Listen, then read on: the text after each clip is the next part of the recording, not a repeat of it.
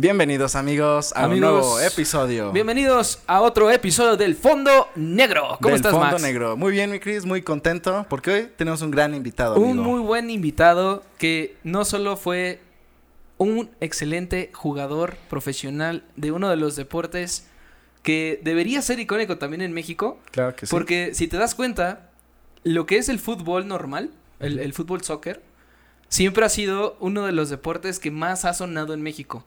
Pero realmente si voltearan a ver también que hay talento para estar, eh, por así decirlo, en, en, otro tipo de, deportes y también destacar, eso es lo que está cabrón. Así es, pues hoy tenemos a... A Mauricio Tyson López. Tyson López. Tyson, ¿cómo estás? Pues bien, contento. La verdad es que eh, es un gusto siempre poder estar con gente emprendedora, con gente que que, al final busca pues salir de esa eh, algo de, eso cotidiano, ¿no? De esa parte que, que todo eh, el mundo piensa que es trabajar, llegar a casa, descansar, levantarte el otro día temprano, irte a trabajar y, poder eh, hacer lo que te apasiona y lo que te, lo que te gusta.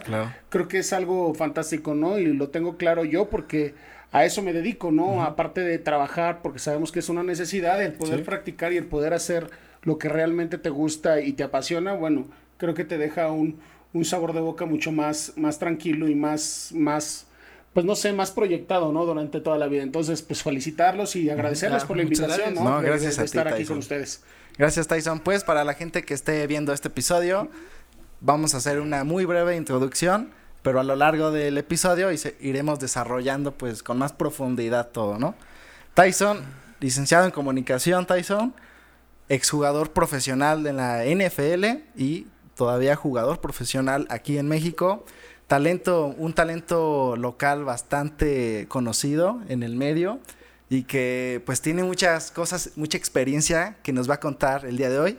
Esa es una muy breve introducción, pero vamos a ir desarrollando desde los inicios, Tyson. Claro que sí, digo, la verdad es que sí hay mucha carne que deshebrar. Hay mucha carne que deshebrar. Exactamente, desde que me hacen eh, la cordial invitación, desde que hacemos eh, todo el, eh, pues el contacto, si lo queremos ver de esa forma, como, como les decía, ¿no? Tenemos para platicar de muchísimas cosas, tengo muchísimas anécdotas, la verdad es que gracias al deporte me ha permitido poder, pues, vivir cosas que, que, pues, siempre lo he dicho, no somos afortunados los que podemos tener ese tipo de vivencias dentro del corazón y dentro de tu mente, ¿no? Y al final platicarlas y poderlas transmitir, pues, pues te habla de, de, algo, pues de algo diferente, ¿no? Algo de que marcas una historia. Siempre he dicho que eh, el poder plasmar eh, líneas en ese libro de, de, vida o llamado vida, pues eh, es bonito poderlo, poderlo platicar, ¿no? En algún momento. Fíjate que una de las cosas más, más sobresalientes de las cuales yo, yo sí me quedé muy impactado fue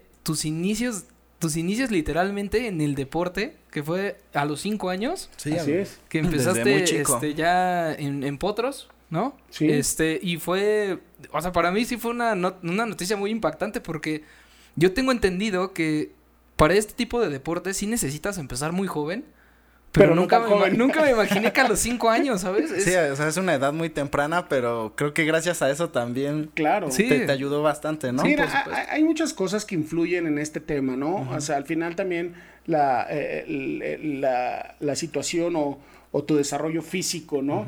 Digo, o sea, pocas veces se platica esto, pero pues se dan en los temas, ¿no?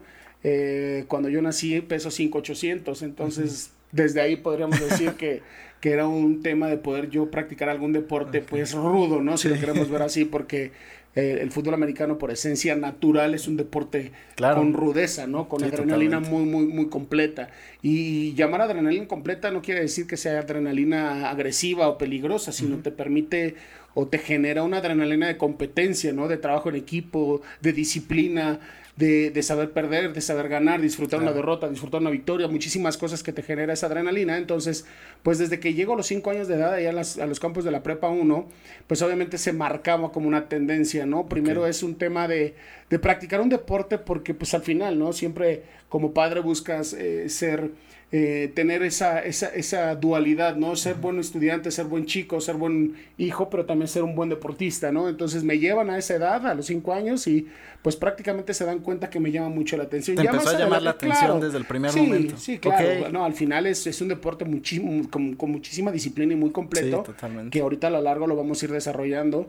Este, que por, por lo que veo me voy a quedar aquí como tres horas hablando con ustedes, pero bueno, al final Perfecto. No, no, tengo, no tengo ningún problema. Podrán sacar episodio 1, 2 y 3, no, no hay ningún problema, pero al final, como te digo, este, ya cuando fui creciendo es cuando realmente que ya entraremos más a fondo en esa parte, Sí, sí, sí. eh, este, es cuando ya te empieza a llamar mucho más la atención, ¿no? Y ya cuando te das cuenta que el talento y el deporte lo traes en la sangre y se te facilita, pues es, es, es, es otra situación, ¿no? Justo cuando tienes una edad, eh, pues ahora sí que estás muy, muy chico.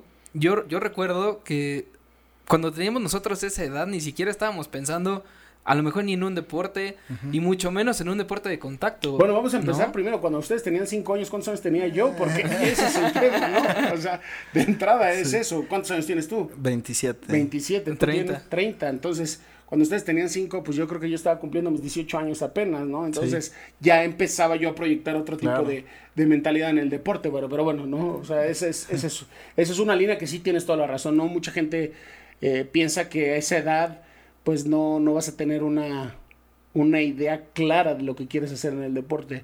Y yo creo que es al contrario, ¿no? Es donde estás fundamentando o dando bases para poder practicar un deporte. Sí, di- eh, más bien el- a mí lo que me interesaría saber es cómo manejaste tú el, el- pues eh, porque al final de cuentas también es una parte psicológica, ¿no? O sea, agarrar y decir, sí, estoy niño, este, a lo mejor y a lo mejor niño muy grande, ¿no? En ese entonces, pero ¿cómo, cómo le hacías como para evitar ese miedo que a lo mejor a los demás a esa edad que te dieran en la madre o que te taclearan o ese tipo de miedo psicológico que te, que te mete el no lastimarte por a lo mejor y los mismos padres, ¿no? De no te vayas a pegar porque, ¿sí me explico? Ese Es tipo de, detalles. Yo está- creo, que, yo creo que ahí va el punto, ¿no? Creo que acabas de dar una- un, un tema medular en el tema del deporte, de, en el sentido más estricto que el fútbol americano.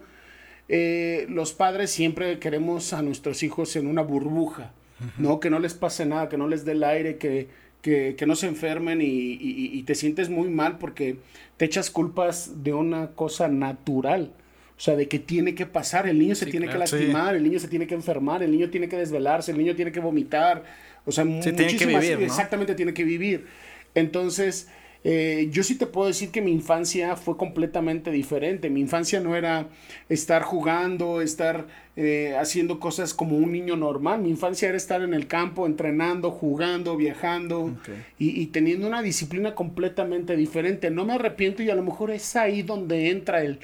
Es que cómo voy a llevar a mi hijo a que se esté dando de golpes si él es un niño, ¿no? Él tiene que estar con el carrito, con, con esa parte, ¿no? Ahorita, digo, ya lo vemos de otra forma, ¿no? Los videojuegos o la tendencia esta de los gamers que le llaman ahora, eh, que crece mucho, pero eh, yo viví esa situación y que no me arrepiento en lo más mínimo. Y yo creo que mi familia tampoco se arrepiente en lo más mínimo porque tengo una disciplina muy marcada. Entonces, yo creo que eh, en esta vida... Eh, es una filosofía que yo tengo de vida al final también y que también doy como consejo. Hay que romper paradigmas, hay que romper paradigmas de, de, de ese, de esa parte de miedo, porque al final el miedo creo que son máscaras que, que, que nos hacen disfrazarnos ante una situación que, que sabemos perfectamente que podemos con ella y aunque sea tu corta edad sabes perfectamente cómo reaccionar porque eres un ser humano, tienes un cerebro con el cual puedes saber cómo reaccionar y no importa la edad, ¿no? O sea, hasta un bebé sabemos qué es lo que tiene que hacer cuando se está ahogando, pues tiene que reaccionar, tiene que saber que tiene que respirar, ¿no? Al final. Sí. Sí, y entonces algo muy interesante es, empiezas, claro, desde muy, desde muy chico realmente, tu- tus padres te incentivaron este, pues amor al deporte, podríamos decirlo, te empieza a enamorar el mismo deporte o la misma frecuencia de, empiezas a, a desarrollarte ya este, desde chiquito a- a- en, en el americano, pasan los años y cómo fuiste desarrollándote, a lo mejor no todavía en la adolescencia, sino como que este inter entre los 10, De 11, ser- dejar de 12. ser niño, ser adolescente, Exacto. ¿no? Es ¿Cómo- una parte, cómo lo viviste Es tú? una parte muy fuerte y te voy a decir por qué. Al final creo que eh, el, el- el mismo deporte, eh, lo que te genera, eh, eh, no hablo de los demás deportes y no me gusta como comparar, siempre me han dicho que, que qué diferencia tiene un deporte con otra y, nunca he entrado en ese tema de polémica porque creo que cada, cada deporte tiene su esencia y tiene su dificultad, si lo queremos llamar así, ¿no? Eh, la ventaja que yo veo siempre del fútbol americano es que forma familias, ¿no? Es, es un forjador de personas, ¿no? El fútbol americano. Entonces, todo el tiempo estás en un círculo familiar, ¿no? En un círculo donde este, siempre está la motivación, intentar a poder ser competitivo, a poder estar trabajando en el día a día, a la mejora continua. Entonces, yo creo que esa es una parte fundamental a la cual tú llegas a ese tipo de, de situación que es del cambio de niño, de ser niño a ser un adolescente, cuando ya otro tipo de situaciones te llaman la atención. En este caso, pues como hombres te llaman la atención las mujeres, ¿no? Empiezas a andar que con la novia y ya quieres que la chava de la escuela te vaya a ver jugar y ya obviamente la chava de la escuela ya, si eres un buen jugador, pues ya anda, ah, yo ando con fulanito de tal y entonces empieza toda esta parte de, pues de tener otro cierto eh, plus de motivación a esta situación, ¿no?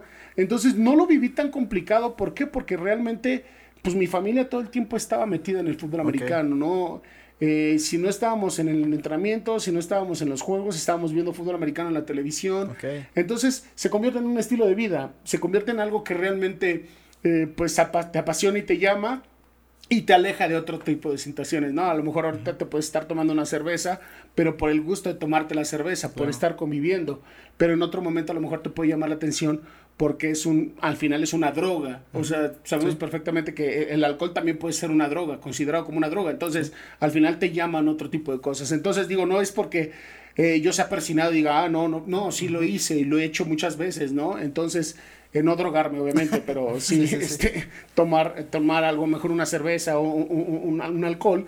Pero creo que, insisto, ¿no? Creo que ese cambio no lo viví tan radical simplemente que sí perdí cosas que, que, en algún momento un adolescente pudo haber vivido, como los 15 años, ¿no? O sea, ese tipo de, de esas tardeadas o ese tipo de cosas donde pues nosotros le llamamos, ¿no? Donde te empieza a dar comezón, entonces al final pues, te, te, pues es que es la verdad. Sí, no, totalmente. Para que, tenga un tapujo, ¿no? Pues te empieza a dar comezón y empiezas a querer, pues moverte para otro lado. Oye, Tyson, pero algo muy importante que nos mencionas y creo que es algo que te pues que te hace parte de, es el apoyo de tu familia que sí, mencionas, o sea, dices que si no estaban en el partido, estaban viendo el partido en casa, el que la familia siempre, por lo que mencionas, siempre te ayudó y siempre estuvo ahí, ¿no? Que creo que es muy importante para un deportista pues ya profesional como todo ese apoyo de su familia, ¿no? Bueno, hay que partir en dos sentidos, ¿no? O sea, cuando tienes ese apoyo y esa, esa línea de vida,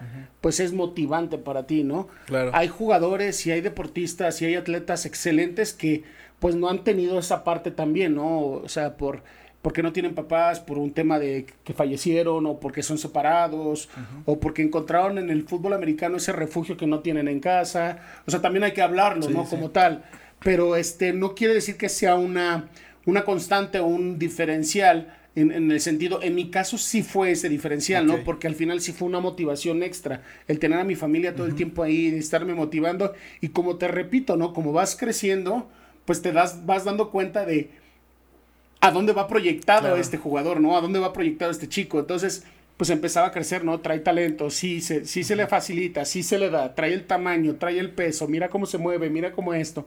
Empiezan los entrenadores a hablar de ese jugador, los demás equipos empiezan a hablar de ese jugador, entonces eso te empieza a motivar y te empieza a buscar, o te empieza a ser más, más bien, te empieza a ser eh, más sensato en, algo que puedes proyectar ya en un futuro. Sí, o sea, fuiste como lanzando justamente como estas señales. Exactamente, vas dando flashazos, ¿no? de lo que realmente puedes hacer en el deporte. Esto, esto está increíble porque justamente no solamente es como el talento, sino hay estas variables que van sumando para que al final puedan, pues puedas tener como el total y llegar a ya competir con otras personas que también tienen esas variables, pero ya en la, ya en algo profesional, digámoslo, ¿no? Pues sí, digo, tristemente, eh, como mexicano, sino porque sea malinchista, ¿no? Amo a México, me, encanta ser mexicano y por muchísimas razones. Eh, hace poco eh, se hizo viral ese tema de una fotografía de, o un video y que hicieron una fotografía y hicieron ese meme que a mí se me hizo una falta de respeto completamente para el jugador y para lo que se estaba viviendo. El tema de Alexis Vega cuando está chillando en el primer, en el primer este, juego de México. En verdad no saben qué bonito se siente representar a México, ¿no? Y que esas lágrimas son de, de pasión. O sea, no es un tema de, de, de, realmente hacerte el protagonista y hacerte, es sentir a tu país, ¿no? Entonces empezaron a circular memes de ah, cuando pierdo un vuelo y cosas así Ah, que decía yo, es que no, digo, no me clavo, Claro. pero sí decía, es que tristemente la gente que hace ese tipo de memes o la gente que se burla o hace ese tipo de cosas es porque nunca ha representado a México, ¿no? Sí. Entonces, el mismo deporte te permite poder tener esas fibras, ¿no? Esas, esas sensibilidades que, que, que al final te hacen un gran ser humano y, y no para demostrarlo, es para ti nada más, ¿eh? Y, y que justo eh, tocando el tema del meme es la frase icónica que todo que todo mexicano sabe, ¿no? El, el peor enemigo del mexicano Es es, un es mexicano. un mexicano. O sea, Sí, realmente tú ves, tú ves memes a lo mejor este eh, americanos o lo que sea, ¿no? De otros otros idiomas, otros países y realmente no le tiran pues tanta mierda a sus a sus pues, a sus propios nativos, ¿no? O sea, y entonces tú llegas a México y empiezas a ver que, por ejemplo, como tú dices, o sea, son cosas que a lo mejor y uno ni siquiera como televidente o, o el que está del otro lado no sabe cuál es la emoción de representar a, a tu Sí, país, no, ¿no? ni- no tiene ni idea de lo que está, lo que está Sí, pasando. de la persona, emoción, ¿no? claro. Sí, ¿no? El momento, que es único, que no lo vuelves a vivir y son muchísimas cosas. Entonces vuelvo al mismo punto, ¿no? El poder tener esta dualidad de poder tener dos personalidades, porque en mi caso sí las tengo, ¿no? Y, y, y- y que ahorita lo podemos aclarar súper rápido es... Mi nombre no es Tyson, Sí, ¿no? Yo no me llamo Tyson, yo me llamo Mauricio, ¿no? sí, sí. Eh, al final mucha gente piensa que yo me llamo Tyson, pero yo tengo ese personaje a mi lado, es mi mejor amigo, ¿no? Es el que me permitió poder crecer en el deporte y, y es triste eh, saber que en algún momento Tyson va a tener que dejar de jugar fútbol americano porque pues al final no juega Mauricio, el que juega es Tyson, ¿no? Entonces es, es algo muy bonito que, que, que yo he podido vivir, el que he podido transmitir, el poder platicar con él y el poder darle esa, ese agradecimiento, ¿no? Que bueno, más al ratito les diré esa parte porque también es muy bonita. Este, eh, pero insisto, ¿no? Creo que las bases de la familia, para retomar los temas, para las bases de la familia, las bases de, de poder impulsar a un joven o poder proyectar a un joven en, en el ámbito del deporte, creo que es una, una, un, un camino que nos va a alejar de, no porque me dé miedo, eh, quiero aclararlo, eh, sino nos va a poder alejar de ciertas situaciones que en la actualidad nos están comiendo en nuestra sociedad, ¿no? Nos está comiendo en, nuestra, en nuestro país, ¿no? El tema, pues, eh, tú, es, es muy ch- chistoso, ¿no? El que dicen, oye, me- le preguntas a un niño de Culiacán, de Tijuana, ¿qué quiere ser de grande? Y te dicen, quiere ser narco, ¿no? Ese es lo primero Sí. que se le viene a la mente, ¿no? Y tú le preguntas a, a los del centro, ¿qué quiere ser? Quiero ser político. Y no porque me dé miedo o porque quiera tirarles a ellos, sino simplemente es la cultura que estamos generando. O sea, ¿por qué no dicen, quiero ser el mejor eh, futbolista de México, o quiero ser esto, o quiero ser el mejor maestro, quiero ser el mejor ingeniero? ¿Cuántos eh, ingenieros tenemos estudiando o trabajando en la NASA? Que nadie sabe. Sí, No, en la Fórmula 1 tenemos cuatro o cinco ingenieros trabajando ahí. ¿Quién lo sabe? Nadie lo sabe. ¿Me explico? Entonces, ese tipo de cosas son creo que las que tenemos que transmitir como mexicanos y que al final debemos de sentirnos orgullosos, ¿no? Y como volvemos al mismo punto, ¿no? El pro retractor de un mexicano pues siempre va a ser un mexicano. Oye, oye, Tyson, y retomando el hilo, empiezas a jugar en Potros, ¿no? Fue como el, el principio. De ahí eh, te vas a los borregos, ¿no? Sí, es algo muy chistoso. Fíjate, la verdad es que eh, cuando yo emigro de la ciudad de Toluca, eh, yo en ese momento, cuando ya empiezas a darte cuenta que pues el mismo deporte te puede generar, pues a lo mejor una carrera eh, en una universidad reconocida, que fue lo que me pasó a mí, porque en México pues es a lo más que le puedes pegar. Ya ahorita existe la Liga Profesional de Fútbol Americano, pero antes no existía y lo que tenías que buscar era jugar en los 10 grandes, poder tener una, una carrera en una institución eh, eh, privada eh, reconocida y, y eso era lo que, lo que siempre se buscaba. Cuando empieza toda esta parte a, entrar dentro de mi carrera, este, fue muy chistoso poder tomar esta decisión. ¿Por qué? Porque yo evidentemente quería jugar fútbol americano, ¿no? Yo sí estaba muy marcado. Eh, el tema de la escuela, como se los dije hace ratito fuera del aire, nunca fue como mi hit. O sea, no, no, no, no, no me gustó nunca la escuela. O sea, sí soy titulado, pero no, no, no me agrada la escuela, nunca me agradó. Y nunca fui chavo de excelentes calificaciones. Si yo sacaba 6, sabes de cuenta que yo estaba sacando 10, ¿no? Y yo era el más feliz y saltaba de emoción, ¿no? Y no te faltaba el chavito nerd que estaba al lado de oye, sacaste 6, yo saqué 10, pues chido por ti. Tú sacaste 10, yo saqué 6, yo soy igual de feliz, ¿no? O sea, al final. Entonces, este, creo que cuando empieza esta parte eh, de poderme mover, eh, el primer equipo que me busca es los, los Aztecas de la UDLA. Eh, y yo voy a hacer en el 97 un campamento a, Puebla. Y pues me va bien, me va bien.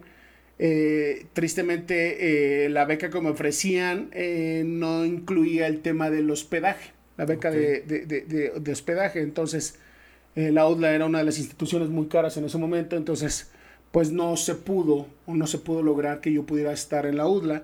Ese mismo año sube el TEC de Toluca, el TEC Toluca, o los borregos del campus Toluca, a los 10 grandes. Entonces, ahí hago una negociación o, llamada, llamada trueque en nuestros antepasados con mi padre.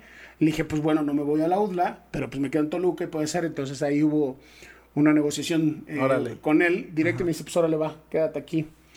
Eh, no juego en el Tec Toluca y pues que obviamente los borregos lo sabrán por qué, y porque me odiaban porque yo no jugaba aquí en Toluca. No juego en el Tec Toluca porque me quieren forzar a hacer la prepa desde el principio. Ah, yo ya estaba por salir de la prepa, entonces ese era mi argumento, que no me podían hacer perder tanto tiempo de mi vida para volver a empezar la prepa y cuando yo ya estaba por fuera, entonces yo lo que ofrecía era jugar en Liga Mayor o en Intermedia, acabar mi prepa, que era normal, y pertenecer al equipo Borregos. Nunca se logró llegar a un acuerdo. Entonces dije, pues juego en Potros otra vez, ¿no? Los Potros, la verdad es que es una institución que, le vivo agradecido porque me permitió darme mis bases, mis fundamentos para poder ser el jugador que soy en la actualidad. ¿No? Entonces, este, en ese momento, eh, el coach Juan Carlos Maya salía de Potros de, de, la OEM y se iba como coordinador ofensivo al TEC de Monterrey Campus Estado de México, allá al lado de Guadalupe.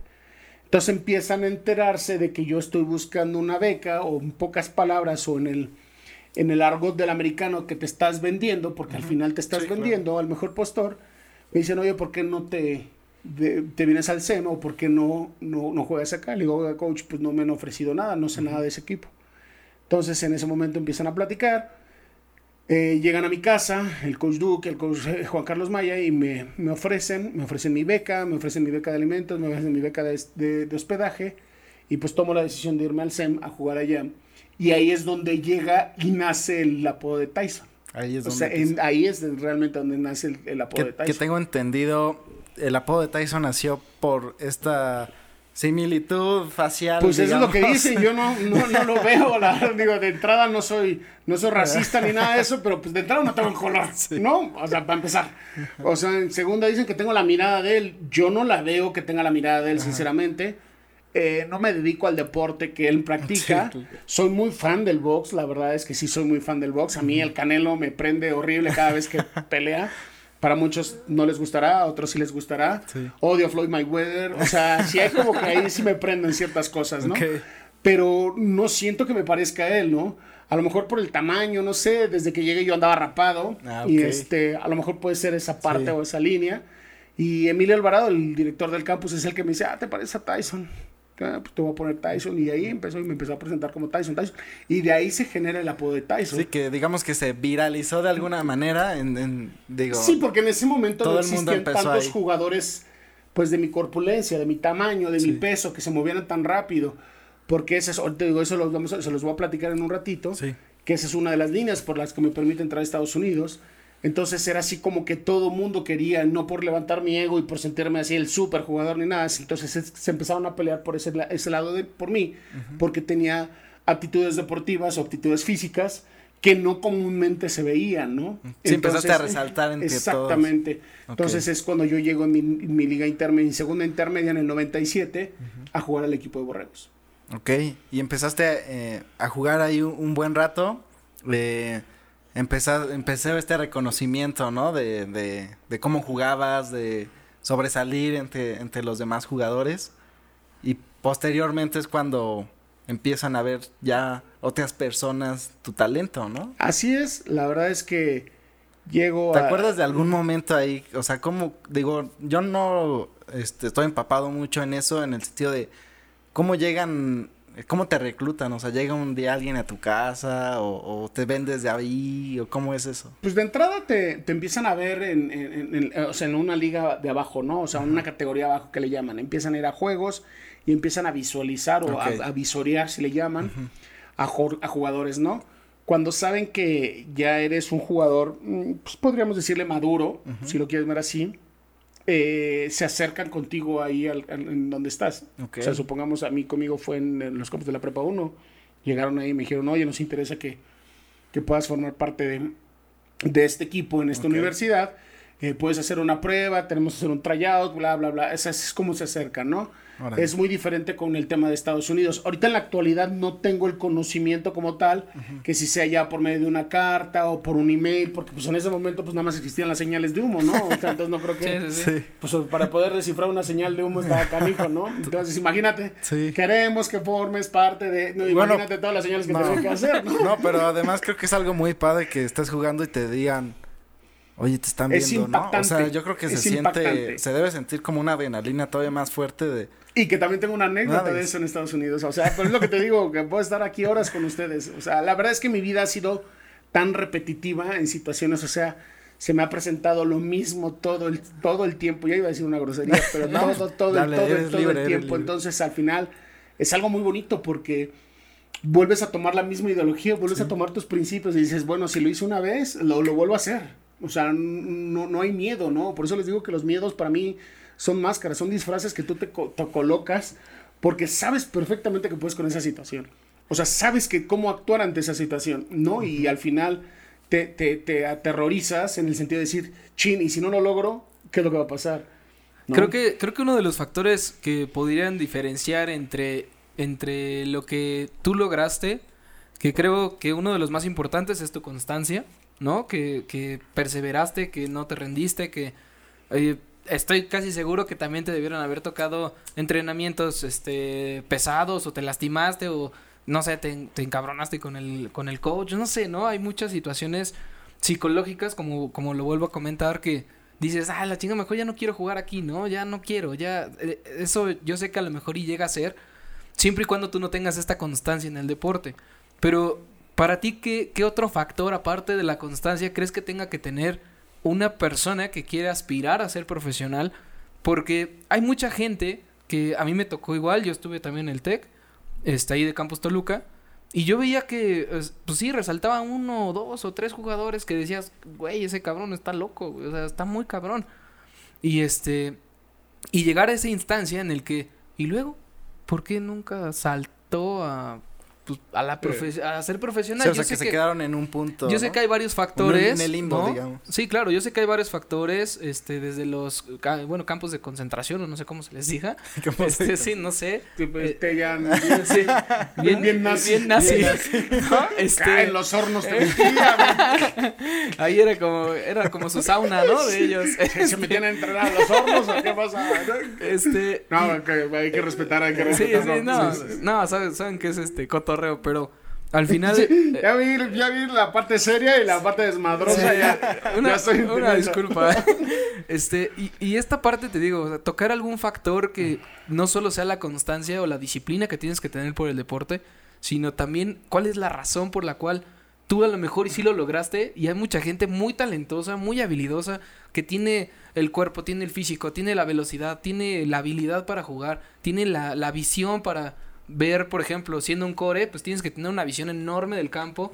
A lo mejor inclusive este debe haber hasta jugadas, ¿no? Que pueden decir este, no sé, eh, no, realmente no conozco los códigos, pero que, fuera como de, no, pues se le vamos a pasar al 35, ¿no? Y en ese pues momento el core tiene que tener una velocidad para decir, ese güey está cubierto, tengo que, que buscar otro. Fíjate, eh, yo creo que podría entrar en mucha terminología y podría a lo mejor hasta aquí darte una clase de coaching. Una clasecita. Pero yo te lo resumí en una sola palabra. Yo creo que yo respeté el fútbol americano. Yo le di el respeto que se merece el deporte. Entonces eso es lo que me permitió poder eh, sobresalir, ¿no? Sabía, sabía realmente dónde estaba metido.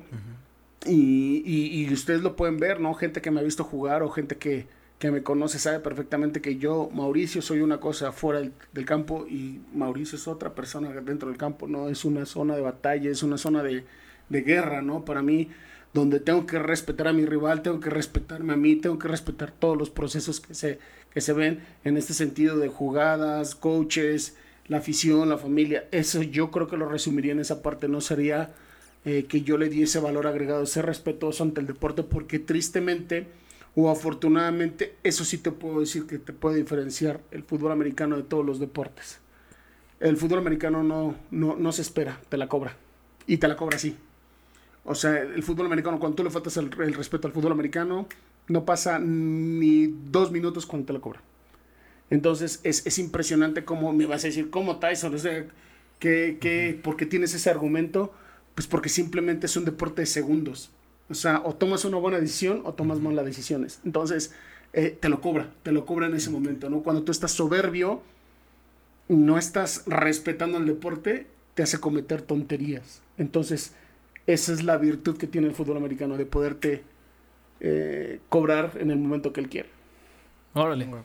No, y esto que nos platicas es como, de por sí el deporte es como un arte, ¿no? Que al final el arte pues tiene como artesano es ir puliendo, ¿no? A lo mejor la pieza y practicar y, y como bien dices, o sea, a lo mejor tenías que sacrificar ciertos momentos en los que otros se iban a lo mejor de fiesta, tú estabas en entrenamiento o estabas en concentración o estabas en algún campo porque te ibas a preparar para algún partido, pero todas estas cosas fueron sumando para que al final pudiera ser esa persona que, que tiene esa oportunidad. yo creo que si, si le doy tres eh, variables, no variables, no creo que sean variables, pero tres eh, significados o,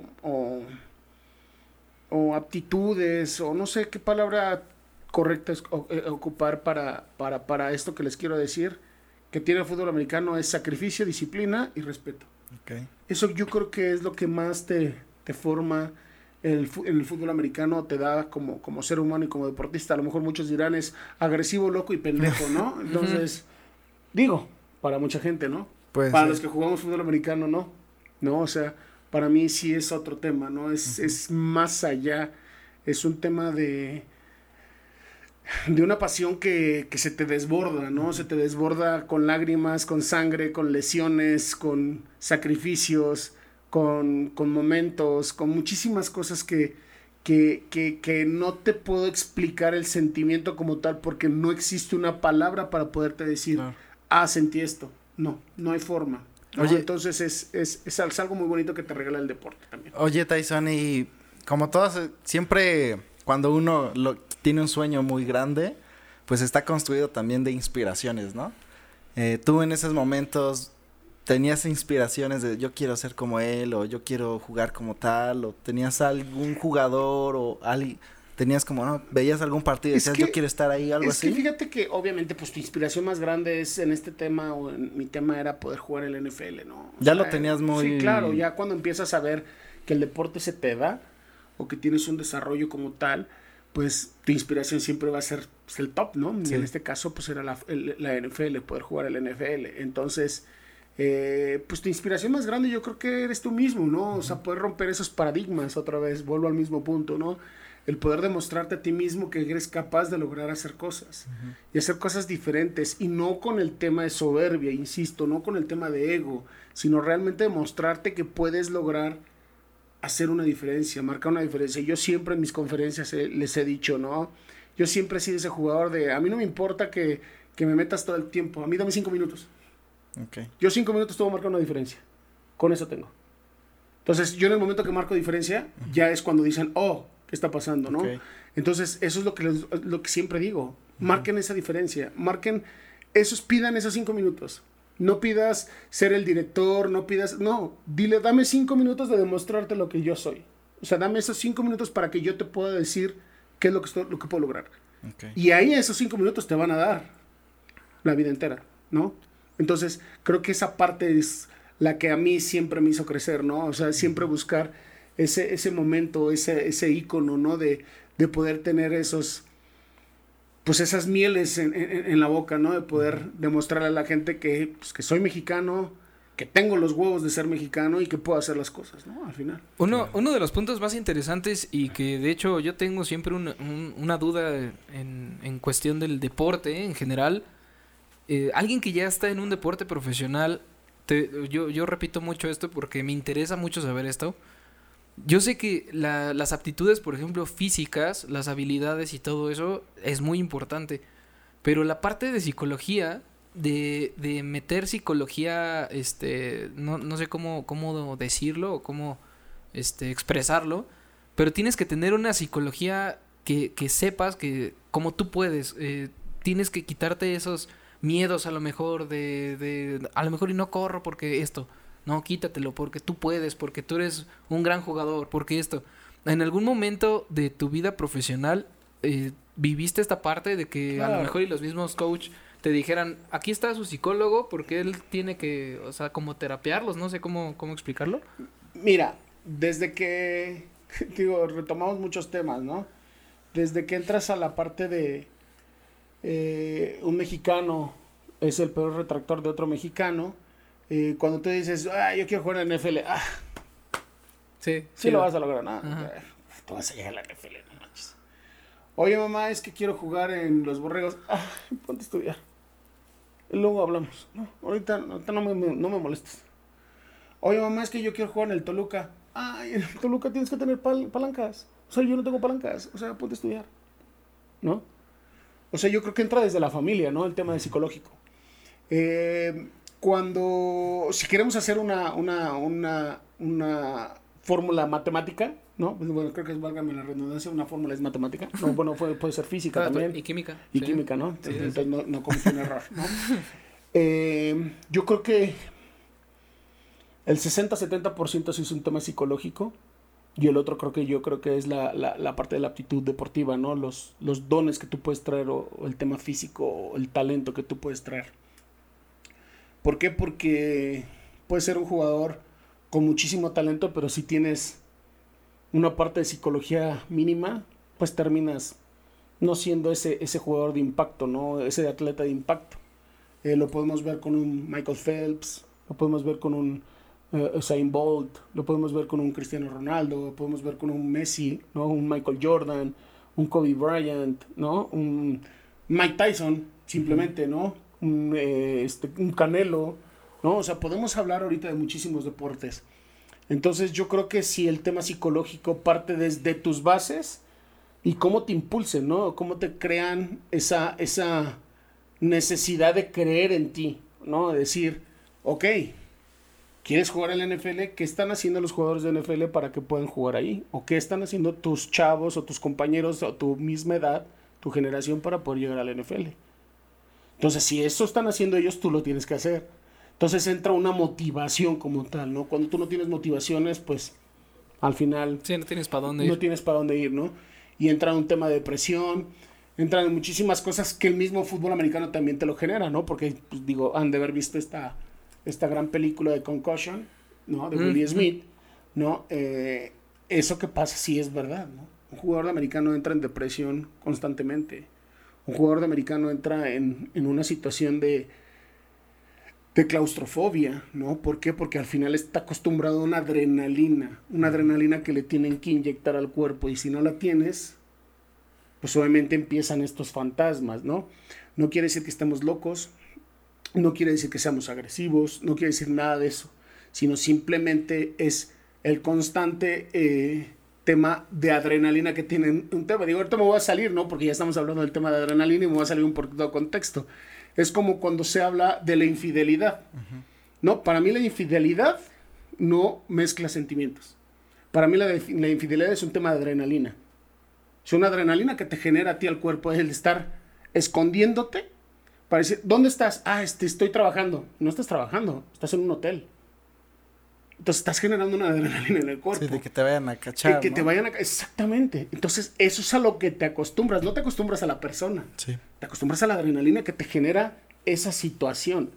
No, a lo mejor estoy loco, no soy, digo, no soy coach sexual ni nada de eso, ni psicólogo ni nada de eso, pero en este tema sí lo veo así. Ok. Es lo mismo, ¿no? O sea, creo que la motivación, la misma adrenalina como te la va controlando, te la van eh, diversificando la gente que está cercana a ti, pues yo creo que es una ayuda muy grande. Y va a haber muchos ejemplos que a lo mejor hay jugadores que son grandes atletas, que no tienen esa parte familiar o ese apoyo familiar, y su psicología es inversa. Ellos en automático se lo, se lo creen. Por eso digo al final, el tema de los miedos, ¿no? Hay que romper los paradigmas. Y es en todo, ¿eh? En todo. O sea, la gente que, que logra sobresalir en cualquier aspecto es porque la apostó. Y dijo, ching su madre. O sea, hay de dos. O es un sí o es un no. Y el no lo tengo ya. Entonces voy a buscar el sí. Sí, claro.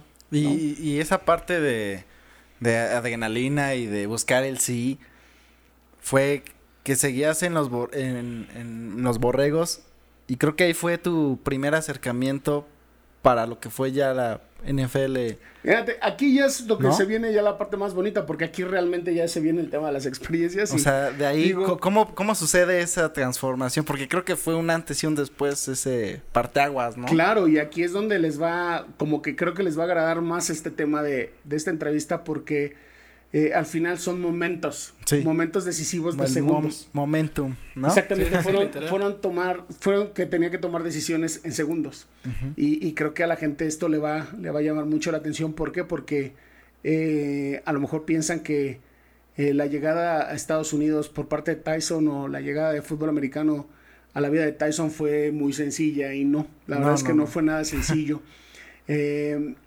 cuando terminó yo mi liga mayor, eh, yo llego con una etapa de, pues de prácticamente de ciertas lesiones. Soy un jugador muy afortunado, no he tenido muchas lesiones, sinceramente. En mis 36 años de, de jugar fútbol americano, tengo cuatro cirugías nada más. De lo mejor van a decir, no manches, como que creo que tienes poquitas. Pues sí, no tengo tantas. Tengo una en la rodilla, tengo una en el tobillo, tengo la del tendón de Aquiles y tengo una de la nariz. O sea, son pocas, ¿no? Al final, para 36 años, a comparación de muchos, ¿no? Exactamente, que ya los dos hombros, las dos rodillas y los tobillos, y no, y hay veces que en la primera te retiran del fútbol americano, ¿no? Porque es un deporte como tal, de naturaleza eh, agresiva, ¿no? Al final hay contacto. Entonces, este, eh, yo empiezo a, a, querer con esta intención porque ya había visores de NFL Europa en ese momento para, para poder llegar a la, a la liga de de, de, de, Europa. Y este, entonces, todos estos training camps o los campos de entrenamiento que se le llamaban, que eran en la ciudad de Tampa, en Florida, eran por medio de unas invitaciones, de unas cartas. Entonces llega el 2004, que es mi último año de Liga Mayor. Yo estaba seguro de que iba a tener esa carta y pues resulta que no tengo carta, ¿no? No me dan carta. Eh, pues fue así como para mí una sorpresa porque pues yo, yo era Tyson, ¿no? Sí, ya te habías visualizado. Claro, ¿no? ¿Cómo Tyson no va a tener una carta, no? La montaña del lago de Guadalupe, como me decían, este también, no tiene una carta, ¿no? Entonces yo eh, entré como en un, tema de, pues de, de preocupación o de frustración porque pues no tenía esa parte, ¿no? Eh, como puedo, en ese tiempo estaba de moda el Nextel, no sé si se acuerdan. que te sentías pues, policía y te sentías, no sé. En la radio. Exactamente. te sentías como del FBI acá. Mándame tu código. Y no sé qué nada. Te sentías súper, acá súper fan, ¿no? Entonces, este, yo como pude conseguir el teléfono de Marcos Girles, que era el, el era un español. Fíjate, fíjate. Era un español viviendo en Barcelona y monitoreaba a los jugadores de México. a ese grado nada más de, distancia tenemos nuestro deporte, ¿no? Entonces, como puedo lograr, él estaba en Estados Unidos, logró contactarlo y le digo, oye Marcos, fíjate, coach Marcos, soy Mauricio López, bla, bla, bla, bla, pues quiero ver la posibilidad de poder jugar, ¿no? En esto, hacer las pruebas y me dice, ¿quién eres? Le digo, pues Mauricio López y no sé qué. No, pues las pruebas de, para los jugadores que no tienen carta ya pasaron. Te puedo decir qué ejercicios se pueden hacer o qué puedes hacer para que el siguiente año hagas las pruebas. Pero si no tienes la carta, no lo puedes hacer. Y ya, está bueno, no te preocupes. Si me puedes mandar un mail, porque ahí empezaba el mail, o sea, lo que estaba de moda era el, y el hi-fi era lo que estaba de moda, y el ICQ. Cualquier cosa me envías un zumbido. Sí, un zumbido, o una alerta, ¿no? En el Excel. Ah, qué feo me sentía. Sí, sí, y viera tu número de ACQ, era, era buenísimo, Sí, ¿no? Porque acá lo tenías que pasar así como que muy privado, así, ay, te voy a dar mi ACQ. Ah, que- que nadie lo escuche. que nadie lo escuche, sí, no, ya te buscan en cualquier lado y te sacan todas tus redes sociales. Antes no era así, Sí, no. ¿no? Me acuerdo el Hi-Fi era el Hi-Fi, o sea, era el Facebook de esa época, De esa ¿no? época, sí. Pero bueno, este, y, y pasa el tiempo, pues me, me, me desilusiono, yo vivía todo en el CEM, me, me tocaba, me faltaba todavía seguir estudiando. Y como a los 40 minutos me vuelven a marcar y pues un número extraño, contesto y me dice, oye, soy Marcos Girles. Me dice, ¿quién eres? ¿Quién me dijiste que eras? Y yo, pues Mauricio López. ¿De, de dónde me estás hablando? Le digo, no, pues estoy hablándote del SEM, juego con el número. ¿Eres Tyson? Le digo, sí. Oye, Ty, pero tú tienes carta. Y yo, ah, canijo, ¿Tú cuál carta? Que ¿cómo no que la yo veo. tengo carta? Me dice, sí, el coach tiene tu carta. Y dije, pues no, yo no la tengo. Entonces ya sabes, ¿no? Y pues, la, pues, se me subió la adrenalina. Le dije, pues sabes qué, coach, permíteme tantito, te regreso la llamada en unos 20 minutos, déjame ir a ver qué onda. Entonces me voy con el coach y le digo, oiga, coach, pues quiero saber esto.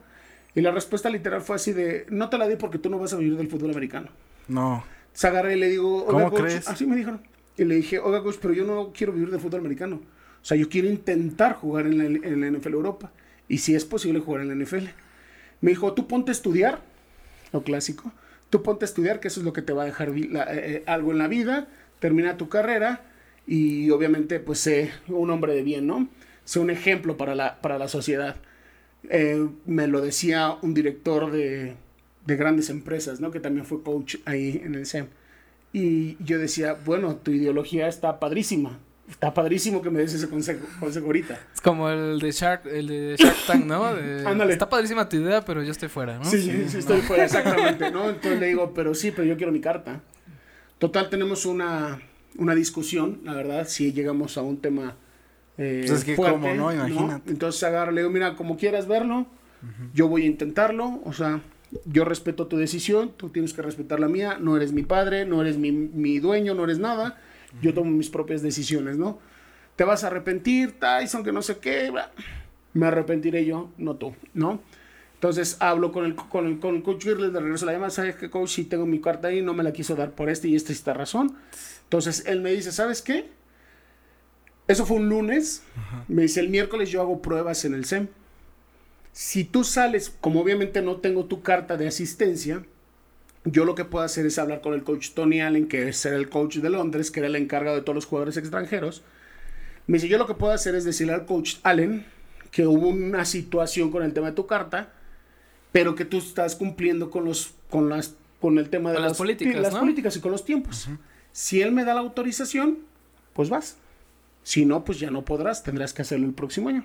Perfecto. ¿Qué me podría yo preparar de lunes a jueves, a miércoles? Sí, nada. nada. No, ya nada. Entonces dije, pues te encomiendas a quien te tienes que encomendar y voy a dormir bien, voy a comer bien, mis carbs y tal, ya sabes, ¿no?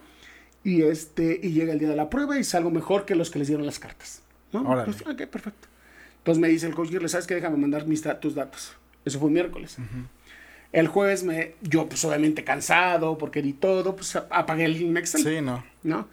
Entonces eran como las 10 de la mañana, yo en el departamento, haz de cuenta que los departamentos del TEC eran 8 departamentos. Entonces tú cuando llegas a los departamentos, pues empezabas en el 8. Ujú, sí. Cuando ya vivías en el 2, era porque ya eras acá, Ya chief. jefe. Ajá, sí, sí. Ya eras chef.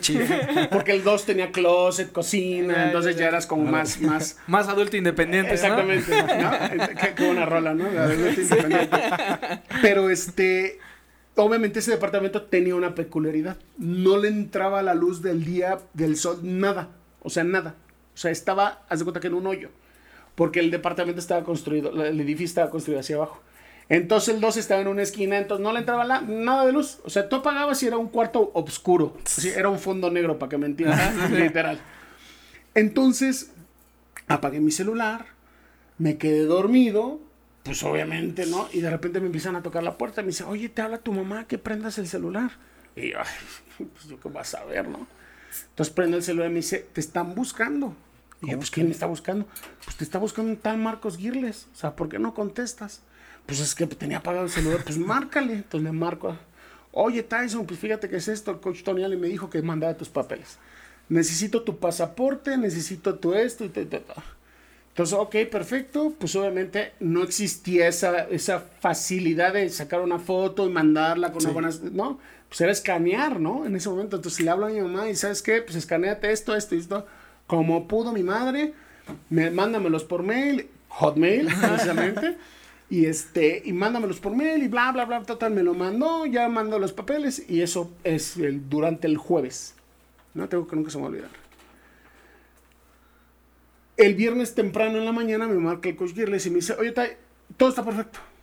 Nada más que hay un problema. Y le digo, ¿qué pasó, coach? Me dice, tu pasaporte debe de tener mínimo seis meses de vigencia. Tienes tres. Entonces no puedes viajar. Necesitamos que saques tu pasaporte.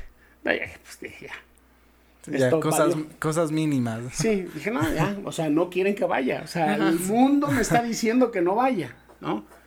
Pues ahí al agüite. Entonces, pues déjame ver, coach, qué puedo hacer, no sé qué, porque pues es, pues estoy en México, mis papeles están en Toluca, tendría que ir hasta Toluca. Me dice, pues, muévete, Hazla como puedas. como ¿eh? puedas. Entonces cuelgo, pues desilusionado, le marco a mi mamá. Me dice, pues vente para acá. Le digo, mamá, ¿cuánto me va a tardar? Son las 9 de la mañana, lo que voy a llegar. Y total que se te prende el foco. Le digo, ¿sabes qué, mamá? Vamos a hacer esto. Vete a parar afuera de las, de las oficinas de relaciones exteriores ahí. Se los juro lo que les estoy diciendo. ¿eh? Me van a decir, sí, ah, sí, no sí. manches, Tyson. Se los juro. Me lo estoy Vete y párate todo. afuera. Párate. Alguien va a salir y le vas a decir, está pasando esto, viene en camino, o sea, aguántenme, nada más para que se saque las fotos, aquí están los papeles, bla, bla, bla. Ve y pregunta. Pues se va mi mamá, ¿no? Yo en camino, venía para acá, pues con los radios, te digo que te sientes el FBI. ¿Dónde estás? Aquí, ok. ¿Qué Cambio, fuera. Sí, no te sientes. sí, sí. Ya, ya estoy acá. No, ok, total. De repente me entró una alerta y me dice, ¿dónde vienes? Le digo, pues estoy pasando la caseta. Vente tranquilo. Y dije, "¿Qué ching- qué- ¿Cómo vente? Vente tú tranquilo.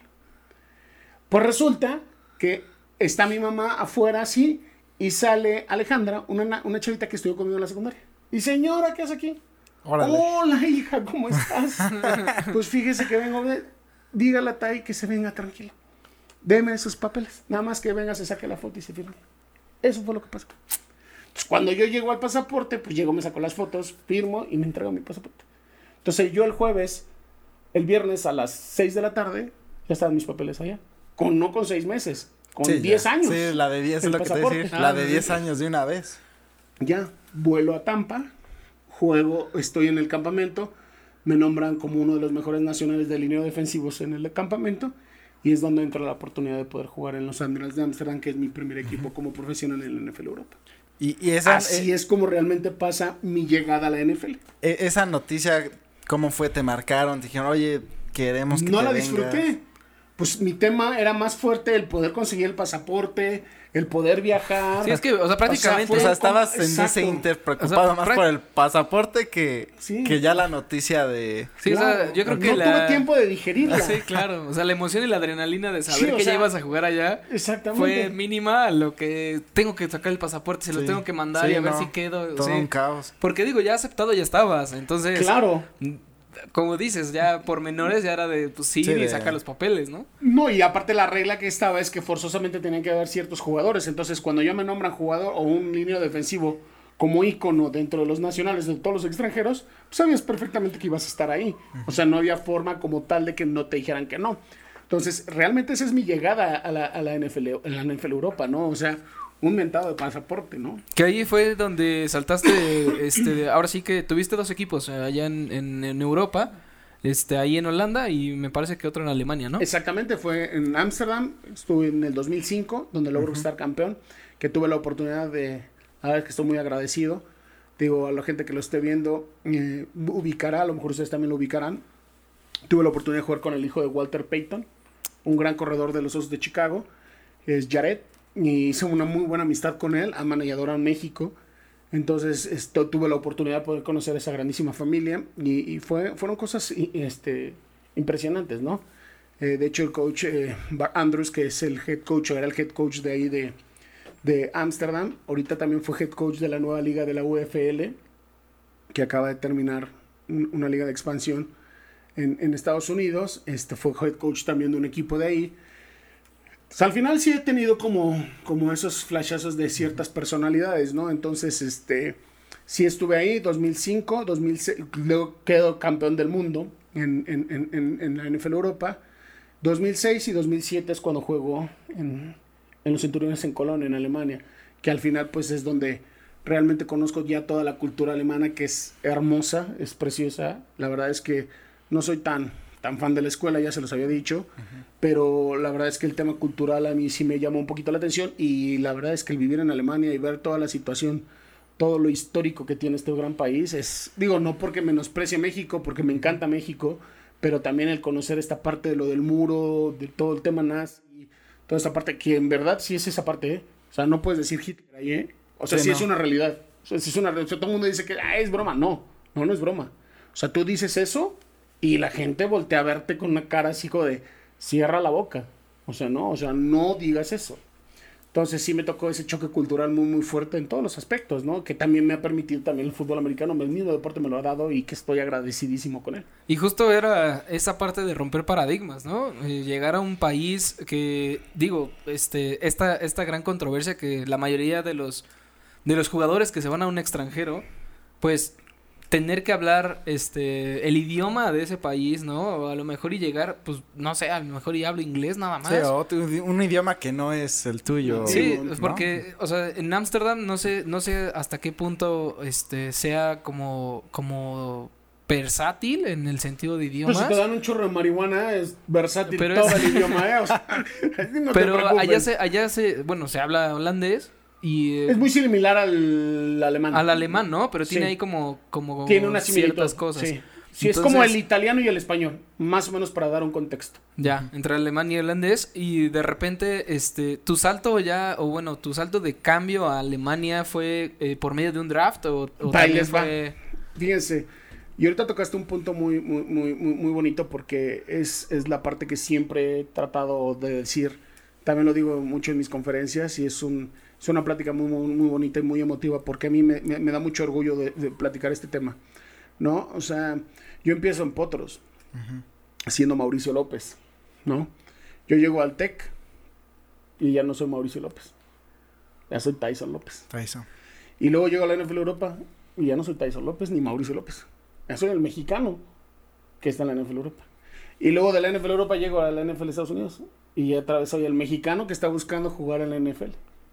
O sea, todas esas Transiciones, ¿no? exactamente han sido fueron muy fuertes para mí porque de ser ese niño de 5 años Mauricio me convertí en el mexicano que quiere romper un paradigma.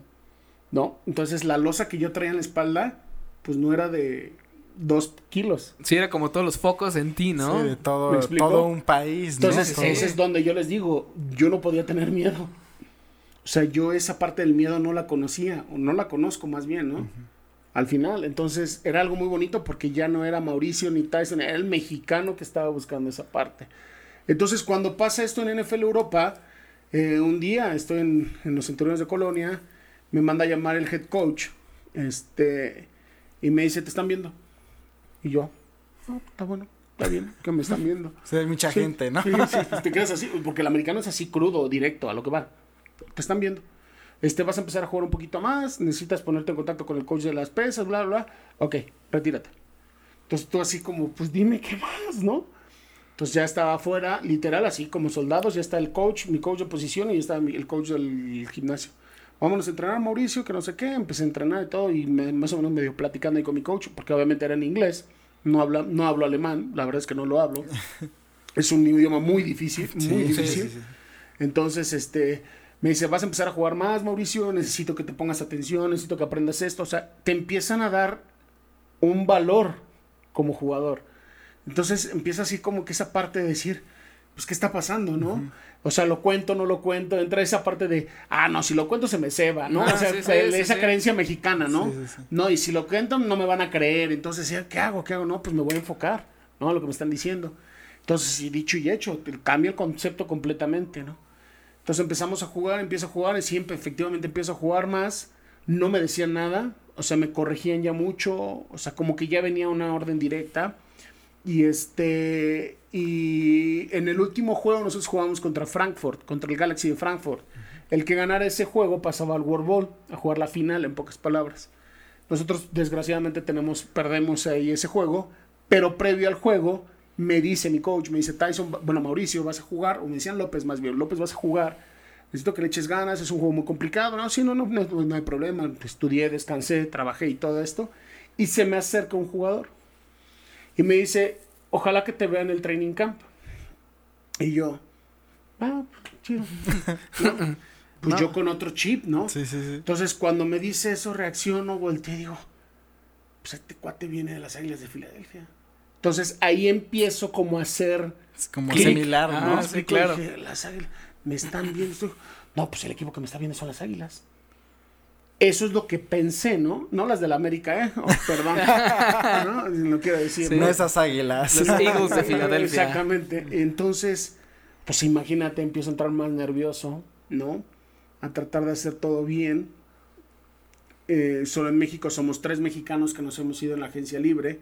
No hemos estado en programas, hemos llegado a la NFL por agencia libre, que te han buscado los Agencia libre es que te buscan. te buscan. Ah, ok. Exactamente. Que es más Pro- complicado todavía, Claro. ¿no? Sí, porque no tienes ese complicado. Sí, apalancamiento. porque son o- tu propio O sea, es un mérito. programa, pues dale chance al mexicano que venga al programa. Sí estuve en ese programa, pero no fue así mi llegada a la NFL. Ramiro Prunera, Rolando Cantú y Mauricio López o Tyson López somos los únicos tres mexicanos en toda la historia del fútbol americano y tengo mucho orgullo de decirlo y me siento muy orgulloso y sí es un tema de ego en este sentido, de decirlo, que solo existen tres mexicanos que ha pasado o que han vivido esa parte en la historia del fútbol americano, más de 120 años de fútbol americano. Entonces, eh, y pues su servidor es uno de ellos. Em, termina el juego, obviamente, este, yo lo que quería no era pasar a Birmingham, Alabama, porque terminando de eso tenías que ir a, a Birmingham a que te checaran, a todo esto, a que te rehabilitaran. Entonces te hacen pruebas y a ver si estás bien o no. Y este, y pues obviamente todo dolorido y todo eso. Sáltame, o sea, porque si por ejemplo te habías torcido un tobillo, es, a ver, sáltame del tobillo. A ver cómo estás.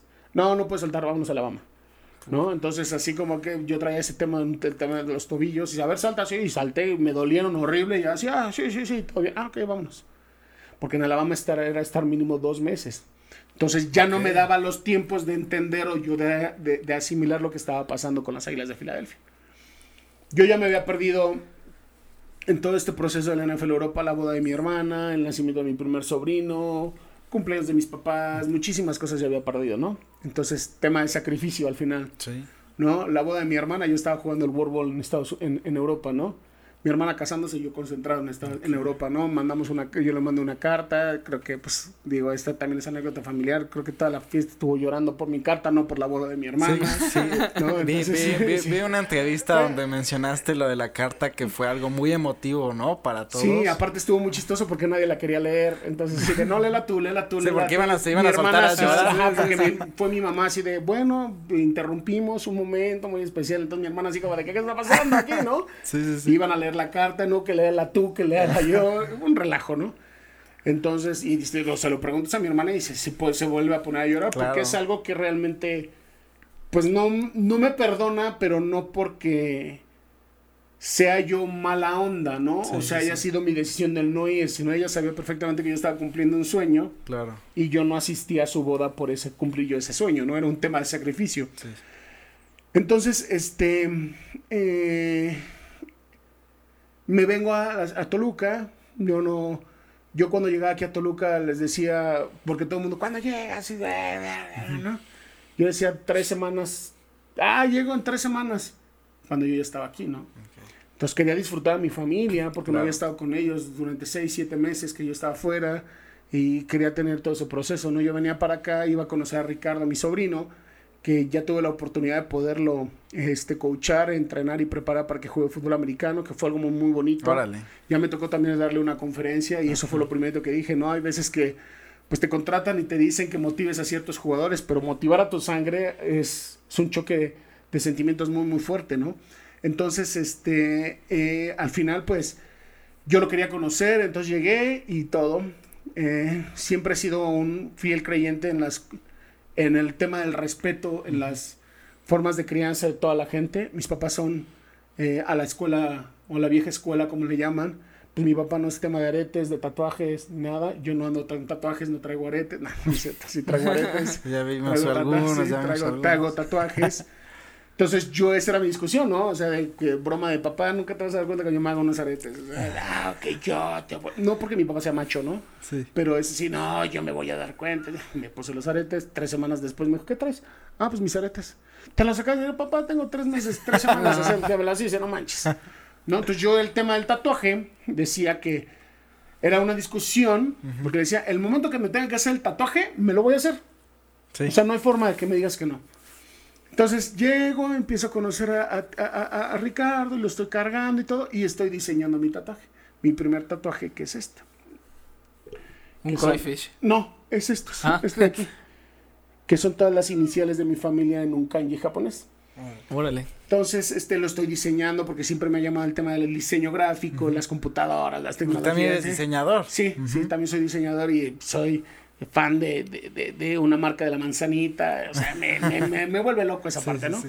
Entonces lo estoy diseñando y mi mamá, "Ah, es que ya estás diseñando. Porque antes era el tema de, no, ¿para qué te vas a tatuar? No vas a poder trabajar en ningún lado, que no sé qué. El- tabú, ¿no? El Que- tabú ese, ¿no? Pero que ahorita ya es vale gorro.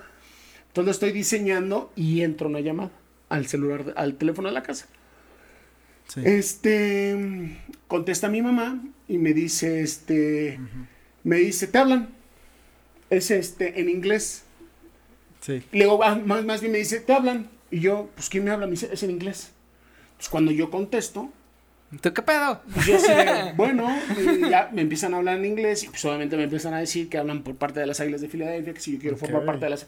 No, pues ahí en ese momento, pues con mi madre, que siempre ha estado al pie del cañón conmigo, este, pues ya, soltamos a llorar, ¿no? Yo a asimilar la, la- esta, todo, y yo así, pero a mí me hacía así que, ¿no? O sea, ¿qué está sí, sí. pasando? Porque me escucho hablando en inglés. Ajá. Entonces nunca le había pasado eso, eso a mi mamá, ¿no? Sí, o sea, al final yo con Ricardo, esa experiencia, exactamente, yo cargando a Ricardo, Wow. este, un tema ahí complicado, este, cuelgo y ya me dice que pues me pongo a chillar y me dice, ¿qué te pasa? O sea, dime, ¿qué te pasa? Y ya le empiezo a decir, pues era una chilladera, entonces agarré mi coche, me dijo, ¿a dónde vas? Le dije, me voy a tatuar. No te lo dije, o sea, no iba a haber poder humano que me dijeras, o sea, en el momento, en el momento exacto yo me tenía que rayar mi piel. Y fue ese día, ¿no? Entonces ahí es donde me hago mi primer tatuaje, me voy a tatuar, ya llego todo tatuado, mi papá me ve, me dice qué está pasando, ya les empieza a decir, pues una chilladera, empieza todo este tema de los papeles, te mandan con un abogado en Estados Unidos, te empiezas a hacer una investigación, mandan gente especial de la de pues de gente de ellos aquí de en México para que puedan identificar dónde estás. O sea, sí es un O tema porque te sí entregan todo, un número, todo sí, un evento. te entregan un número de seguridad social de residente, o sea, de nacional, o sea, de, de, de- de ciudadano americano, porque tú tienes que pagar impuestos, ¿no? Entonces, este, pues al final eh, eh, pasa todo esto y, y es como llego a, a- a la NFL, ¿no? Oye, oye, te que ahí, hijo, hay de experiencias, hay de pláticas y de anécdotas que, hijo, les digo que yo creo que nos vamos a estar aquí, no sé cuánto tiempo llevemos, No, pero... Vamos bien, vamos bien. Y, y pero está súper padre todo esto que nos estás platicando. Y yo me gustaría si nos pudieras contar cómo fue ese momento, ese part- primer partido eh, ya en las Águilas. ¿Cómo fue para ti? O sea, no sé, saliste al, al Mira, campo y sentiste una energía. ¿Cómo fue? Yo creo que la, parte medular de, la, de, la, de todo esto es, yo no creo que mi primer momento en el que creo ya lo que está pasando es en un juego del de la NFL. Ok. Es cuando ya tengo en mis manos el contrato de la NFL, ¿no? Ah, O sea, cuando yo ya tengo un contrato de un jugador es donde digo, no manches, esto sí es real, Sí, ¿no? de- o sea, sí sí Que está tiene el pasando. sellito, sí. o sea, membretado, ¿no? Y que además tu nombre, ¿no? Sí, no, y Ahí. tu nombre y lo que vas a ganar y, Oye, y también, todo. también te, perdón que te interrumpa, ¿te pasó también esta parte de presentarte con No. la playerita y eso? No, no, no, no, porque al final nosotros estábamos acá, o sea, era más complicado. Ya. ¿no? Entonces, este, esa parte de tenerlo en mis manos, de decirlo, pues lo logré, ¿no? O sea, eh, es, es un momento muy, muy, muy icono para, para, un, para un atleta, ¿no? Entonces, me decía mi mamá, ¿qué quieres hacer? Le dije, no, pues no lo quiero dejar de ver, ¿no? O sea, es, Sí, es un momento sí. muy, muy bonito. Ni lo quiero mandar. Exactamente, ¿no? Sí. Entonces empiezas a juntar todos los papeles, estar hablando con los abogados, eh, pues te empiezas a poner nervioso, o sea, no sabes, quieres mandar todo correcto, todo, Claro. hacer todo lo- la for- de las formas, la, la forma más correcta, y este, y cuando me tocó firmarlo, porque lo tenía que regresar firmado, me toca, este, me dice mi mamá, ¿con quién lo quieres firmar? Le dije, pues quiero firmar con ustedes. Y quiero invitar a ciertas personas nada más a que vivan este momento porque nadie sabía. O sea, nadie sabía. En el momento que yo firmo el contrato, yo doy aviso a, la N- a, a- a- a las Águilas de Filadelfia. Las Águilas de Filadelfia dan aviso a la NFL. Y ahí es donde ya se empieza a hacer todo este tema. Donde dan como el aviso oficial. ¿No? Entonces, este, en ese momento sabía perfectamente que, pues mi vida, si era pública, se convertía en una vida mucho más pública, ¿no? Claro. Entonces, este, firmo el contrato ahí en, en un restaurante en, en Galerías Metepec. Ahí llegamos a cenar. Invito a, a ciertas personas, no sabían por qué los estaba invitando. Nada más era el tema de, ah, es que llegó Mauricio, los quiero invitar a cenar y bla, bla, bla, bla. Pues ya cuando llego, pues obviamente les digo, pues ya sabrán, ¿no? La chilladera total, porque son personas que estuvieron conmigo desde hace mucho tiempo, desde que yo empecé a los cinco años, Wow. estuvieron ahí. Entonces era la chilladera total, pues obviamente firmé el contrato enfrente de ellos y pues obviamente les, les dije que pues era también parte de ellos, ¿no? Esa parte que, que, que de esta historia que se estaba creando, ¿no? Y este, y que, y que pues obviamente lo quería compartir con ellos, lo firmamos, lo mandamos y obviamente al otro día pues hace el boom, ¿no? Empiezan ya las entrevistas, empiezo yo a prepararme, entonces hacer todos los reportajes y todo esto. Y fue una etapa muy bonita porque pues al final pues ya estaba materializando un sueño de años, ¿no? Sí, totalmente. que es lo que te decía, o sea, es donde ya empiezas a decir, está pasando, ¿no? Está, está Sí, viviendo, sucediendo. ¿no? Está sucediendo. Entonces, este, pues ya las, las invita, la- las, las amistades falsas llegaban, Sí, ¿no? claro. O sea, toda esa parte que, pues que tienes que saber mediar también. Y este, y ya llega la, la, la parte de poder llegar a, a la NFL, a la NFL, a los campos de entrenamiento de las Águilas de Filadelfia. Y ya llego ahí y, y- es una parte también muy, muy bonita porque, pues, es ver eh, en vida lo que, lo que tantos años eh, luchaste, ¿no? Y, y- y perseguiste. ¿A qué edad entraste a las águilas? A los 27 años llego. Órale. O sea, llego Tenías- grande. Tenías mi edad. Llego, a- llego grande, llego grande, pero no tan grande. Llego en una madurez precisa a lo mejor para ellos, ¿no? Ok. Entonces sí es, sí es algo. En el 2007 yo debuto en la NFL con, con los con, digo, con las Águilas de Filadelfia. ¿Y cuánto tiempo estuviste ahí en- con las águilas? Estuve un año y luego fue cuando me voy con los Raiders de Oakland. Pero este, lo, lo- lo más bonito de las Águilas de Filadelfia es que pues obviamente llego y ahí empieza toda esta parte pues de entender, ¿no? La, la situación, de entender lo que, lo que estaba viviendo. Empiezas a imitar, porque pues obviamente no estás acostumbrado, llegas a las mieles de la vida, ¿no? Sí, a lo O sea, máximo, ¿no? Haces esto y, y ¿qué necesitas? ¿No? O sea, literal. Digo, hay muchos choques que, que, no, que no entiendes, ¿no? O sea, si te duele el estómago, literal tienes que avisar. O sea, porque tienes siete doctores ahí, ah, ¿por qué le duele el estómago? Hay que ver porque le está Ok. doliendo, porque eres una inversión, eres dinero para ellos, Claro. ¿no? Entonces, yo recuerdo perfectamente que llegué a hacer los, los, los physicals, los, este, los exámenes estos médicos, ¿no? Y que sí es en todos los deportes. Y cuando llego, pues me sacaron sangre y todo, ¿no? Y Ujú. ya me sacan sangre y al otro día, este, ya llegué yo a entrenar y me dicen, ¿qué haces aquí? Bueno, pues vengo a entrenar, vete a descansar, o sea, te sacaron sangre, tienes que tener 48 horas de reposo. Y yo así de, ay, no mames, yo quiero entrenar, yo, a mí, no, vete de aquí. O sea, disciplina completamente diferente, ¿no? Cuando aquí en México te sacan sangre y a las 6 horas ya, eh, ponte a entrenar. Sí, claro. entrenar, ¿no? Sí, era era de mis dudas, esa, la comparación de entrenamientos, de preparación, Totalmente diferente. totalmente diferente. Sí. Hay pruebas médicas que no te puedo contar por respeto al público, Ajá. que es impresionante lo que te revisan. O sea, es, dices, ¿para qué me estás revisando? ya me estoy dando ¿Para qué me revisas ahí? O sea, si, Si no me duele juego, acá. Sí, si no juego con eso, o sea, no. O sea, Sí, sí, literal entras, mira, se están riendo, pero es que la verdad. Sí, sí, sí. O sea, entras encuerado a un cuarto y ahí vas pasando. Y hay mujeres, hombres y el pudor no existe ahí. Y te empiezan a revisar como si estuvieran revisando una vaca, literal, ¿no? Entonces dices, digo, por no por defender al animal, pero. O sea, dices, ¿y para qué me estás revisando ahí? No, o sea, te revisan si tienes hemorroides. No, no, no, te revisan todo. O sea, todo, todo, todo, todo. O sea, te hacen los bucales a tu medida. O sea, si está, ah, necesitas dentista, ok, ya tienes cita para el dentista y esto y el otro.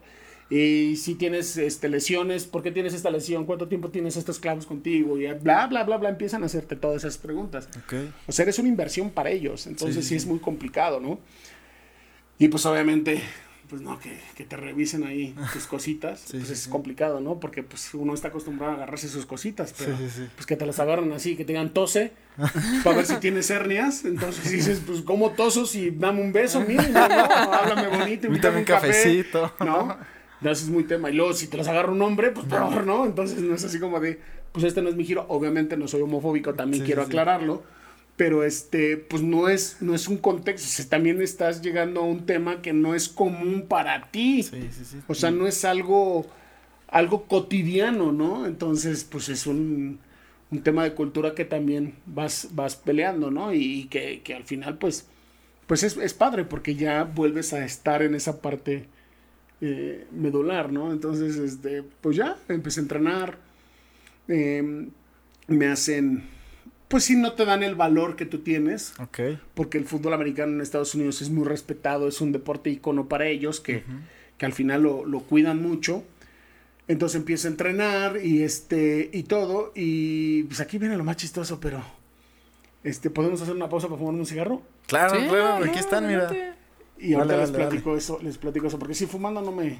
No, No, me- dale, aquí los compramos, los compramos de hecho para, Fíjate que, te que eches los que quieras. uno, uno de los datos interesantes que, que yo leí en una, en una noticia, este, fue que jugaste un partido de pretemporada con los Eagles de Filadelfia, en el cual quedaste como mejor jugador del partido. a eso, a eso iba, ¿No? por eso te digo que me quería fumar el cigarro, a eso iba. No me imagino lo que se ha de sentir Sí, no, ser no, no, el mejor es que- jugador del... que- Y luego, o sea, más de eso no hay, ¿sabes? O sea, Sí, ya arriba de la NFL ya no hay. O sea, no es como que- Ya llegaste ahí y todavía es como. No solo llegaste a tu sueño, a tu meta, sino que ahí te va un elogio. ¿No? Sí. Y, y digo, no un elogio como, como de, ah, le quiero levantar el ego. Más bien un elogio de este cabrón hizo algo tan diferencial dentro del partido.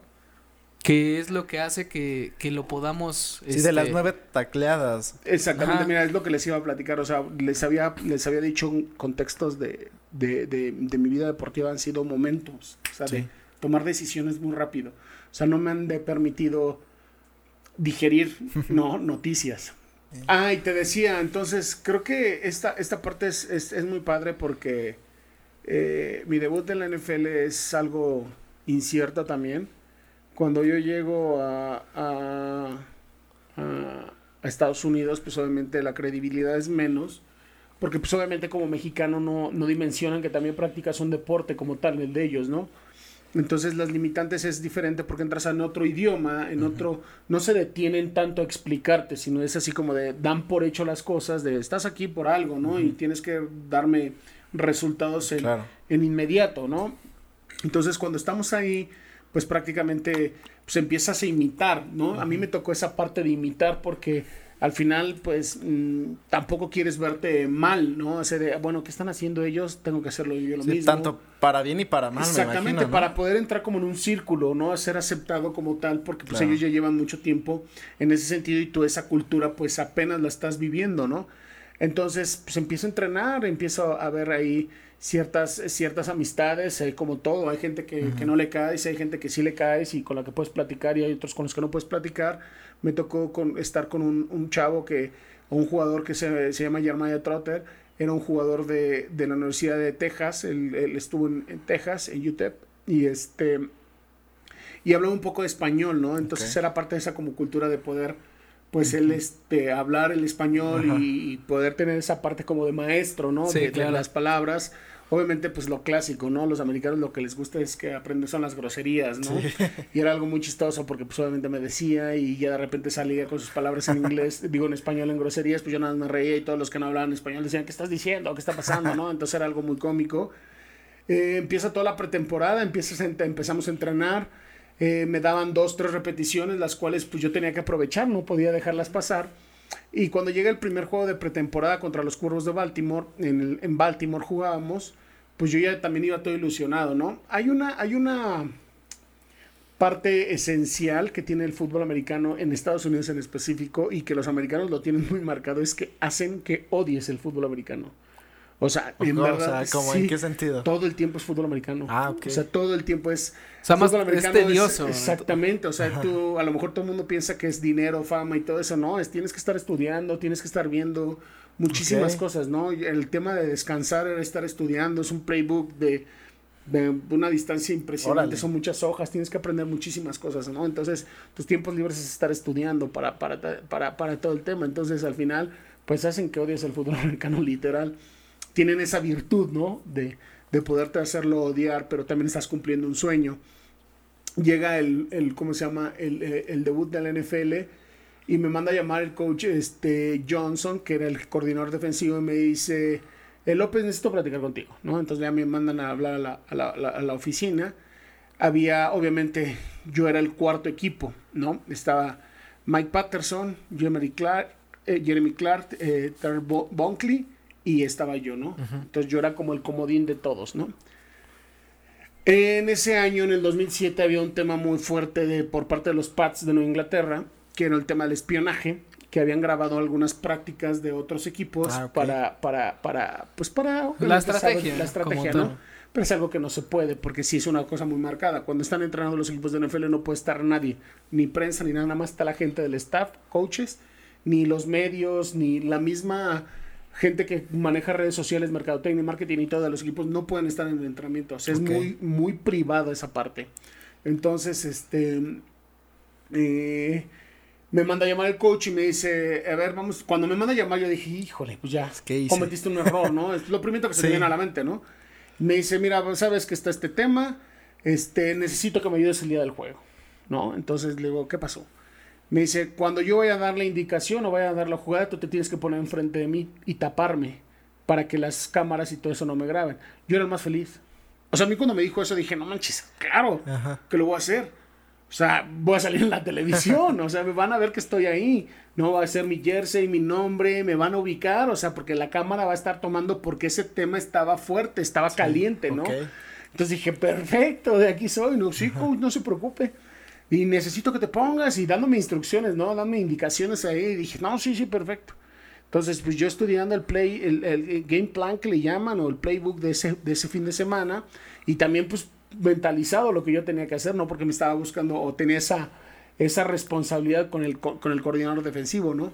Entonces ya me mandaba a llamar y ya empezó la primera serie y me ponía, ¿no? Y me ponía y me quitaba y me ponía y me quitaba. Yo era el más feliz, ¿no? Pasaron tres, cuatro series así en el primer cuarto y en una, obviamente, pues yo no tenía noción de lo que estaba pasando en el campo porque mi preocupación era más el tema de cumplir, cumplir la indicación que me habían dado. Entonces de repente me hace el coach, vete para allá, vete para allá. Entonces yo dije, ching, ya la regué. O sea, es lo primero que se te viene a la mente, ¿no? Entonces empiezo a sacar con la mente y dije, puta, es que, pues no me puse bien, le estaba estorbando, ¿qué estaba haciendo, no? Entonces, fracción de segundos, se acerca a mi coach y me dice, si no puedo la otra vas. Y yo, ¿cómo? Ok. Sí, vas, si no puedo la otra. Acto seguido, no pudo, se lastimó eh, Bunkley, porque no, más bien Jeremy Clark era el otro, no es cierto, Bunkley se lastima y me mandan y me meten. O sea, yo ni calenté ni, ni o sea, no, me, no tuve ni la oportunidad que me dijeran, vas a jugar. ¿Quieres jugar? Vas. Échale ganas, vas a debutar. No. O sea, no tuve oportunidad. Sí, claro. Entonces es lo que les digo, a mí mi vida ha sido así. Fue de momentos así de... De tomar decisiones. Entonces me dijeron, vas.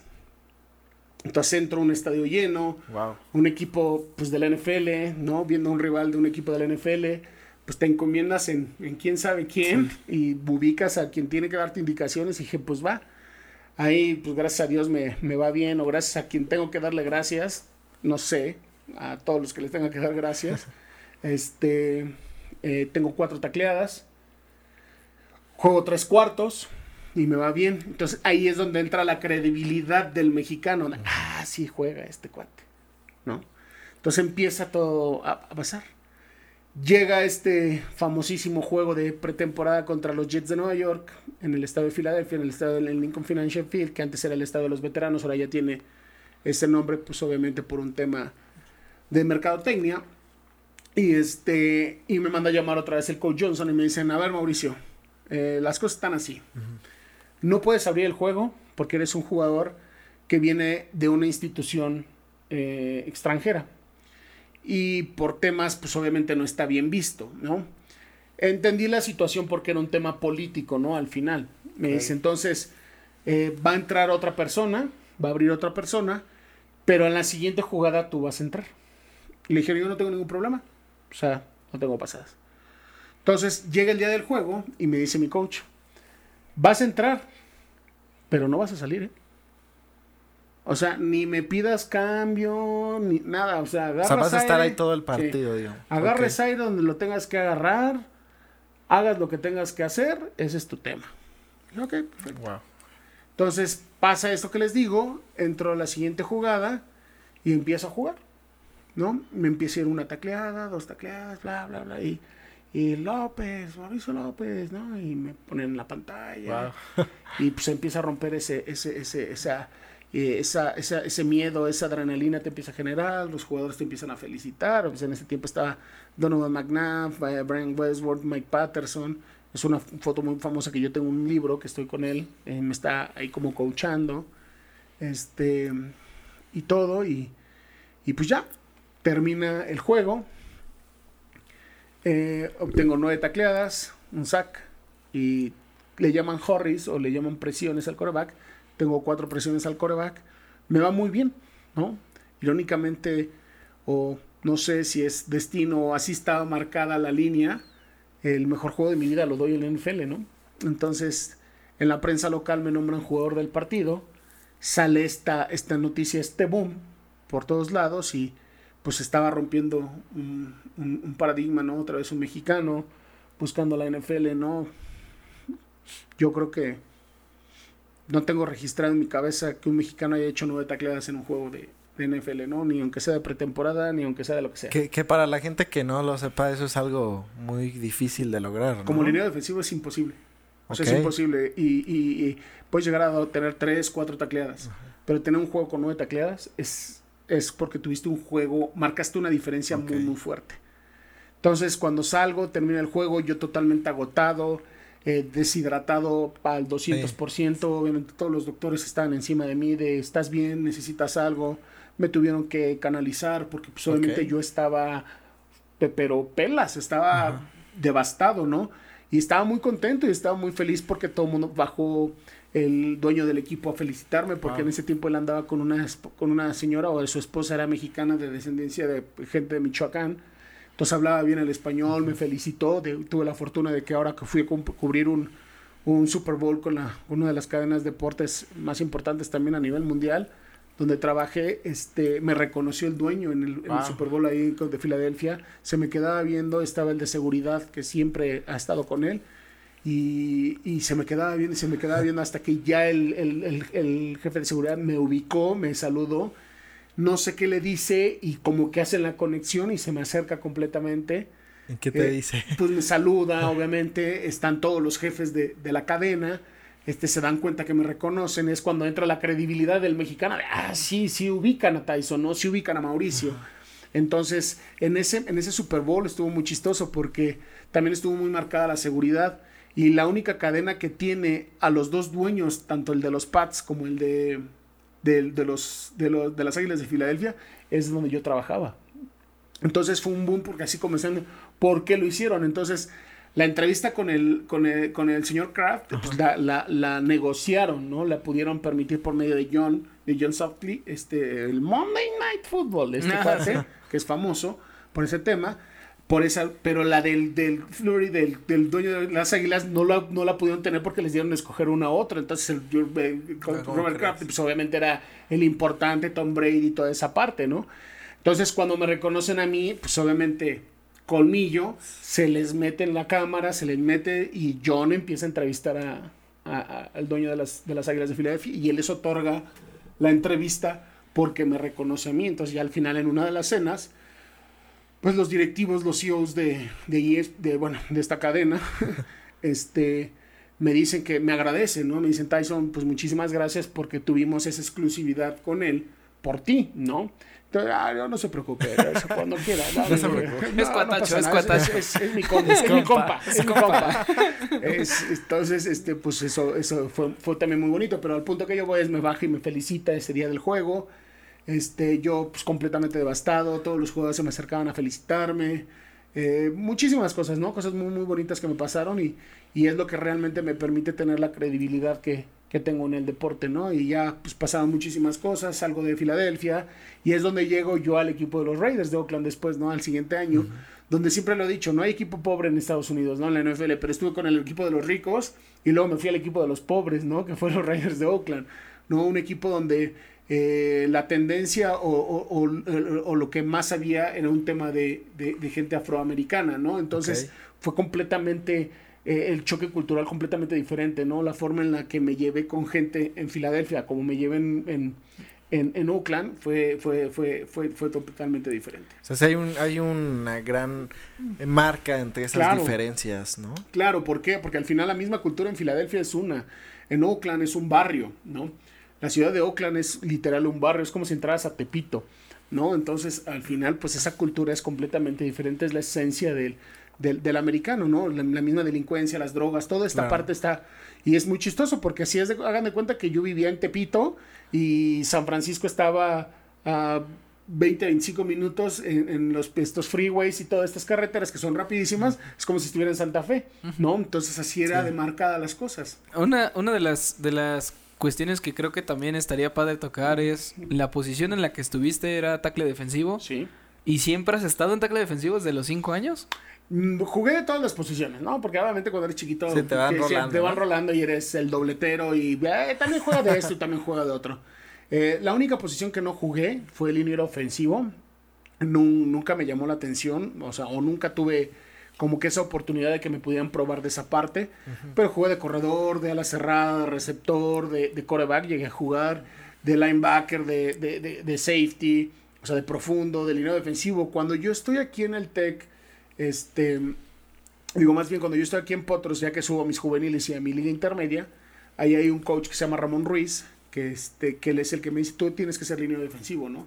Entonces él me empieza a entrenar como a pulir y a mí me llevan a, a- al TEC de Monterrey como liniero defensivo. Entonces, pues prácticamente ahí es donde te pules. Y ya después ha pasado el tiempo, también esa era una parte muy bonita que digo, no se las platiqué cuando estuve en mi liga mayor ahí en el TEC. Este, pues llegaba, en ese tiempo estaba muy de moda, no sé si se acuerdan de William Perry, el refrigerador, un, un línea defensivo de los Osos de Chicago. Digo, si no, búsquenlo Ok. ahí a la gente que nos está viendo, búsquenlo. Y le daban la bola a correrla cuando están en la zona de gol, ya por no anotar, le daban la bola y que anotara, ¿no? Entonces lo empezaron a hacer conmigo. Entonces en el, en el TEC, pues eran, era una comunidad muy, muy seguidora de los borregos, entonces sí se llenaban los estadios, ¿no? Entonces de repente, pues llegaba a zona de gol y toda la tribuna empezaba, Tyson, para que me metiera, Órale. ¿no? Y si tú lo buscas, es, es, es impresionante porque sí existe, ¿no? Tampoco puedo mentirte en eso.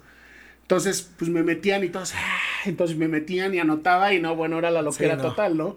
2003 me, fui, me voy como líder anotador del equipo, ¿no? Porque era esta situación de que metían a Tyson para que anotara, ¿no? Entonces, hay infinidad de fotos, infinidad de cosas que, que viví también ahí, pero sí he jugado de todo, pero realmente en la NFL llegó como liniero defensivo. Fíjate que este ahorita que tocaste este tema de de, de que te usaban literalmente como para anotar justo cuando estuviera cerca, me recordó una película que se llama Golpe Bajo, no sé si la llegaste a ver con. Adam Sandler, que se la daban al Gran Cali siempre. Exactamente, Algo así agarraban y todos colgados Sí. ese cabrón y Acabo de. Así, Entonces así algo así me imaginé ahorita Así que empezaste a decir eso. Digo, obviamente, Gran Cali tiene gigantismo, ¿no? Digo, porque es una enfermedad que tiene. Digo, Sí, para sí, la gente que. Sí, que no, es- él tiene deforme, gigantismo. está ¿no? deforme, Está ¿no? deforme. Sí. Yo tuve la oportunidad de conocerlo en Colonia. Órale. Conocí a Rey Misterio, a, a Gran Cali y a este. A uno que. No me acuerdo cómo se llama ese luchador, pero también a un, un- un- uno muy gordillo, eh, afroamericano que se pintaba, que era como samuano. Umaga. Un maga. A esos tres tuvimos la oportunidad de conocerlo.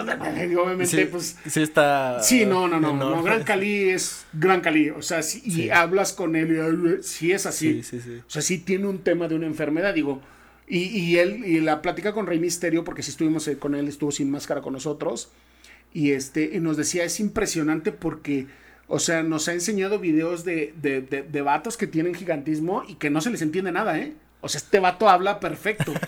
No, te lo juro. O sea, entre su bullying, si lo queremos llamar ahora que en la actualidad, porque siempre existe, me dice, no, este te habla, pero, pero, pero, perfecto, ¿no? Ok. y lo escuchas y sí es difícil. Si de por sí, de repente esa cultura de tenderle al blanco, al afroamericano, al pocho, al, Al hindú, asiático, al sí, hindú, todo eso. sí. Entender el inglés Sí, es, complicado. Ahora, Imagínate un, un, un personaje así, pues obviamente lo veíamos para arriba, ¿no? Entonces, pero sí fue muy divertido esa experiencia que tuvimos ahí. Por ahí debo tener una foto ahí con ellos, la verdad, en- entre todas mis cosas. Oye, oye, este, Tyson, estabas en los Riders y tuviste una lesión. Sí. ¿Cómo estuvo eso? Fíjate que ahí es donde yo lo que les digo, ¿no? Al, fin- al final el fútbol americano te cobra, te cobra muchas cosas, ¿no? Yo, te- yo llego con los Riders, estoy con los Riders, la verdad es que eh, con Lane Kiffin, que ahorita es actualmente head coach de, de una universidad en Estados Unidos, de, de Ole Miss, es el head coach de ahí, eh, me, me- me- me recibió muy bien en, en Oakland. Este, el, el señor Al Davis, que en paz descanse, también fue un personaje que a mí me dejó muchísimas enseñanzas, siempre se procuró y siempre estuvo al tanto conmigo de, de si estaba bien, si necesitaba algo ahí. En Oakland me pasó algo muy chistoso que también vale la pena platicarlo. Sí, sí. Este, eh, pues como es una, una zona de, de, de migrantes pues, de todo el mundo, a mí me llevaron a hacer mucha labor social de ese tema, ¿no? De bajar contenedores de comida para las casas hogares de los, de, de los niños que pues les caía la migra, literal, y se llevaban a sus papás y se quedaban solos los niños porque eran americanos, ¿no? Entonces no se los dejan llevarlos, ¿no? Los protegen mucho, entonces quedaban solos ahí. Entonces hice muchísima labor social ahí en, en- en Oakland. Y este, y, y- y al final, pues obviamente me, me dejó muy marcada, muy marcada esa parte. ¿No? Entonces, este, pues traía como que esa, esa historia, ¿no? Esa, esa, esa cultura que hice buenos amigos en, en Oakland. Y cuando llego a México, yo traía la intención, nunca había jugado un mundial, nunca había estado con la selección en un mundial senior, que es un mundial grande, ¿no? Como lo que estamos viviendo o que estábamos viendo actualmente en la, en la Copa del Mundo Sí. es llegar a jugar con la selección mayor, ¿no? Entonces no había tenido por ciertas eh, so- situaciones de, de- de temas de, de que no había podido asistir ni a ninguno de los, de los, de los mundiales anteriores. Entonces se venía ese mundial. Entonces yo venía llegando de la NFL, este, me, me convocan a la, a, la- a la selección. Obviamente pues yo cuando llegué aquí me quería comer el mundo, ¿no? Fiestas, alcohol, eh, viejas, de todo, ¿no? Les digo, no me da pena decirlo y no me arrepiento de nada. Este, viví en el exceso muchísimo tiempo y a su vez estaba entrenando en la selección. Entonces, pues como era Tyson, pues yo decía, no me van a cortar, no me van a cobrar, no nada, ¿no? Entonces, mientras yo cumpla en el campo hacer lo que tenía que hacer, no tenía ningún problema. Entonces llegaba a entrenar crudo, a veces no iba a entrenar o llegaba pedo, ¿no? Muchísimas cosas que, que a mí al final esto me dejó también una enseñanza. Eh, vamos a participar a, a, a Viena, Austria, que es el mundial allá. Eh, obviamente, pues esta parte eh, no, del no ir preparado a una competición como tal, pues te la cobra, ¿no? una, una, una competición muy difícil porque son cortos tiempos y el desgaste físico es muy grande. Entonces empieza la competición, me empieza a calar mucho el tendón de Aquiles y a dolerme, a dolerme, a dolerme. Los doctores me decían que lo tenía inflamado y la, la- la fregada y pues era terapia y todo. Pero pues yo era Tyson, bla. Llega el juego del tercer lugar contra, contra Japón. Todo el primer medio me estuvo doliendo muchísimo. Les digo que me infiltren. eh, no me quieren infiltrar porque era un, una zona que no podía perder sensibilidad como tal. Porque podía pasar un riesgo, que fue lo que pasó. Entonces me dicen en el medio tiempo te cambiamos el vendaje y todo esto. Este, entre las indicaciones, porque el juego estaba muy cerrado, íbamos perdiendo, no me cambian el vendaje, me regreso y pues bueno, se me rompe el tendón de Aquiles. Entonces se enteran en Estados Unidos, este, cuando me rompo el tendón de Aquiles, obviamente pues yo le digo al coach que era el, el personal player que le llamaban en es- o le llaman en ese tiempo, que era el coach Willie Brown, y le digo, coach, pues nada más es recuperarme y todo, me dijo, no, no que te recuperes, es una lesión muy complicada. Entonces mejor recupérate, échale ganas y luego nos vemos. Entonces prácticamente ahí es donde termina mi, mi, mi tema de, la, de, de- de- de- jugar en Estados Unidos por un tema pues de soberbia, de no prepararme y todo. Y al final es lo que les digo, ¿no? El fútbol americano te la cobra y te la cobra duro. Wow. No, Eso y- es lo que hace retirarme. Ahora sí que me aplicó, me, me pasó la de Cuauhtémoc Blanco.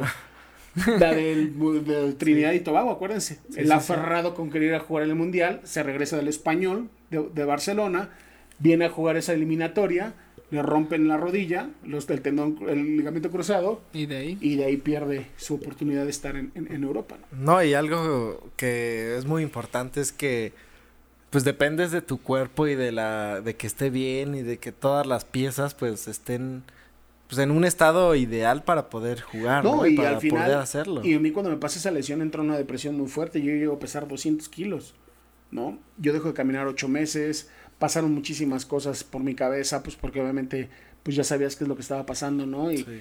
y tampoco me da pena decirlo, ¿no? Hasta la forma de decir ya y muere, ¿no? Ya no quiero estar aquí en esta vida, ¿no? O sea, sí es un tema muy, muy complicado porque te vuelves inútil, ¿no? Estar este, enyesado de toda la pierna, pues a la vieja escuela, ¿no? Estoy hablando desde, desde 2011 esto a la vieja escuela, ¿no? Ya ahorita las, las, la tecnología, la ciencia y todo ha avanzado y pues ya una lesión de tendón de Aquiles estás tres, cuatro meses en friega, ¿no? Yo dejé de caminar ocho meses, o sea, tuve enyesada la pierna ocho meses, ¿no? Entonces, pues, prácticamente para mí fue un, un golpe muy, muy fuerte. Sí, más la, la terapia para recuperarte. Y, No, y luego baja los 200 kilos de puro rock que me habían embutido, nada, pues ahí te gacho, ¿no? Sí, de hecho, este, esta parte ya que, que empieza tu proceso de recuperación y yo creo que no fue solo físico, sino también mental, Claro. ¿no? Este, esta parte que viviste de, de la vida en exceso y de repente te ocasiona esta lesión, una depresión, este, decir, pues yo era el Tyson y ahora ya no soy nadie, Nadie, ¿no? exactamente. Este, creo que tener la, la fuerza o, o bueno, la fortaleza para, para poder volver y decir, lo voy a volver a intentar, pero ahora... Y en- regresar a un campo las- de juego, ¿eh? Eso, las- es, eso es un tema también muy complicado porque cuando yo empiezo a bajar de peso, o sea, por pues, tema salud, ¿no? O sea, tema salud, la verdad es que no tenía de otra. Este, eh, pues eh, quieren que es cuando se crea la liga de, la, de fútbol americano profesional, quieren que juegue aquí en México. Entonces, el volver a regresar y el se venía el mundial en el 2015 y yo poderme retirar de la selección, o sea, no este, estar con la selección otra vez, sino haberme retirado en una camilla, ¿no? En una, en una ambulancia, muchísimas cosas, ¿no? Muchísimos fantasmas, muchísimas cosas que te llegan a la cabeza, entonces, pues también es un tema motivante, ¿no? Y ahí fue creo que lo que me permitió poder volver a, regresar al fútbol americano, ¿no? Y, y ser lo que, lo que estoy siendo ahorita todavía en la actualidad, ¿no? Sí, porque tengo entendido, pasó esa etapa, te recuperaste y continuaste Sí, pues jugando en. Mayas. en Mayas, donde logró ¿no? un bicampeonato, ¿no? Con ¿Qué? Mayas de, de la LFA, este, ahí quedó campeón del, mu- del mundo, ¿eh? Campeón de México, este, en la liga profesional quedó bicampeón y es donde pues empieza otra vez a retomar, ¿no? Esa parte y poderme preparar para ir a, a este, a este juego, bueno, en el 2015, a esta selección, ¿no? Bueno, eso fue antes, Oye, pero este, eh, tuve esa, tuve esa oportunidad. perdón Tyson, y una lesión así, eh, tú que lo has vivido, ¿sí te deja estragos Claro. o, o, o sea, sí era, sí no puedes hacer las mismas cosas en campo que antes, sí? Sí, sí, sí, te, te limita. Lo que pasa es que se revienta y lo que hacen es jalarlo y, y- y unirlo de esta forma. Entonces vuelven a tensar. Entonces, si por ejemplo supongamos que tú tenías esta flexibilidad, pues ya no vas a tener esta. Ok. ¿No? Entonces imagínate ahora, pues yo mis tendones de Aquiles no son como tendones de una persona normal, entonces no es, no es como que, ah, le pongo un injerto, ¿no? Pues tendrán que ponerme un injerto de un dinosaurio y los dinosaurios ya están extintos, ¿no? Entonces Sí, sí, sí. Está, está complicado, pero bueno, insisto, son partes que tienes que vivir y tienes que aprender y que sí les voy a decir aquí un tema, no me arrepiento de nada. Ok. O sea, si a mí me dieras un control como esta famosísima película de Adam De Sandler, Click. la de Sí, Click, y lo pudiera regresar, volvería a cometer los mismos errores en mi vida. porque Porque esos errores me tienen donde estoy ahorita. Lo que soy ahorita, esos errores son los que me han mantenido de pie. Entonces, no me arrepiento de nada. Mucha gente me dice, ah, toma Tyson, no te arrepientes de tus errores. Pues no, no me arrepiento de eso porque soy lo que soy por esos errores. Claro. Entonces los volvería a repetir para poder volver a ser lo que soy. Y justo ahorita, después de toda esta vida este, deportista, de esta vida profesional que tuviste, ahora ya emprendes, ya tienes ahora otro, otro, otro giro, otro boom, estás en la televisión, estás ya con proyectos personales. Este, no sé si nos gustaría. Sí, gustaría no, la verdad es que ahí, ahí cuando pasa este tema es, pues obviamente empiezo a trabajar en los medios de comunicación, algo que pues realmente nunca me imaginé que pudiera pasar. El hablar del fútbol americano, el hablar de la NFL, de lo que más me apasiona, pues obviamente es algo padrísimo, es algo muy, muy bonito. Entonces, este, pues pu- tuve la oportunidad de trabajar en una de las cadenas más importantes, después me salgo de ahí y, y- y vuelvo y voy a trabajar a otra de las cadenas de, de- de- de- de televisión abierta que también es importante, estuve también ahí y ahorita pues estoy buscando poder estar trascendiendo en esto, ¿no? Creo que a todo el mundo la pandemia nos afectó muchísimo y más en el tema de, de los medios de comunicación, pues obviamente fue fue un tema, ¿no? Se cerraron muchísimas cosas, entonces no, no se he tenido la oportunidad, pero espero que pronto ya se pueda abrir.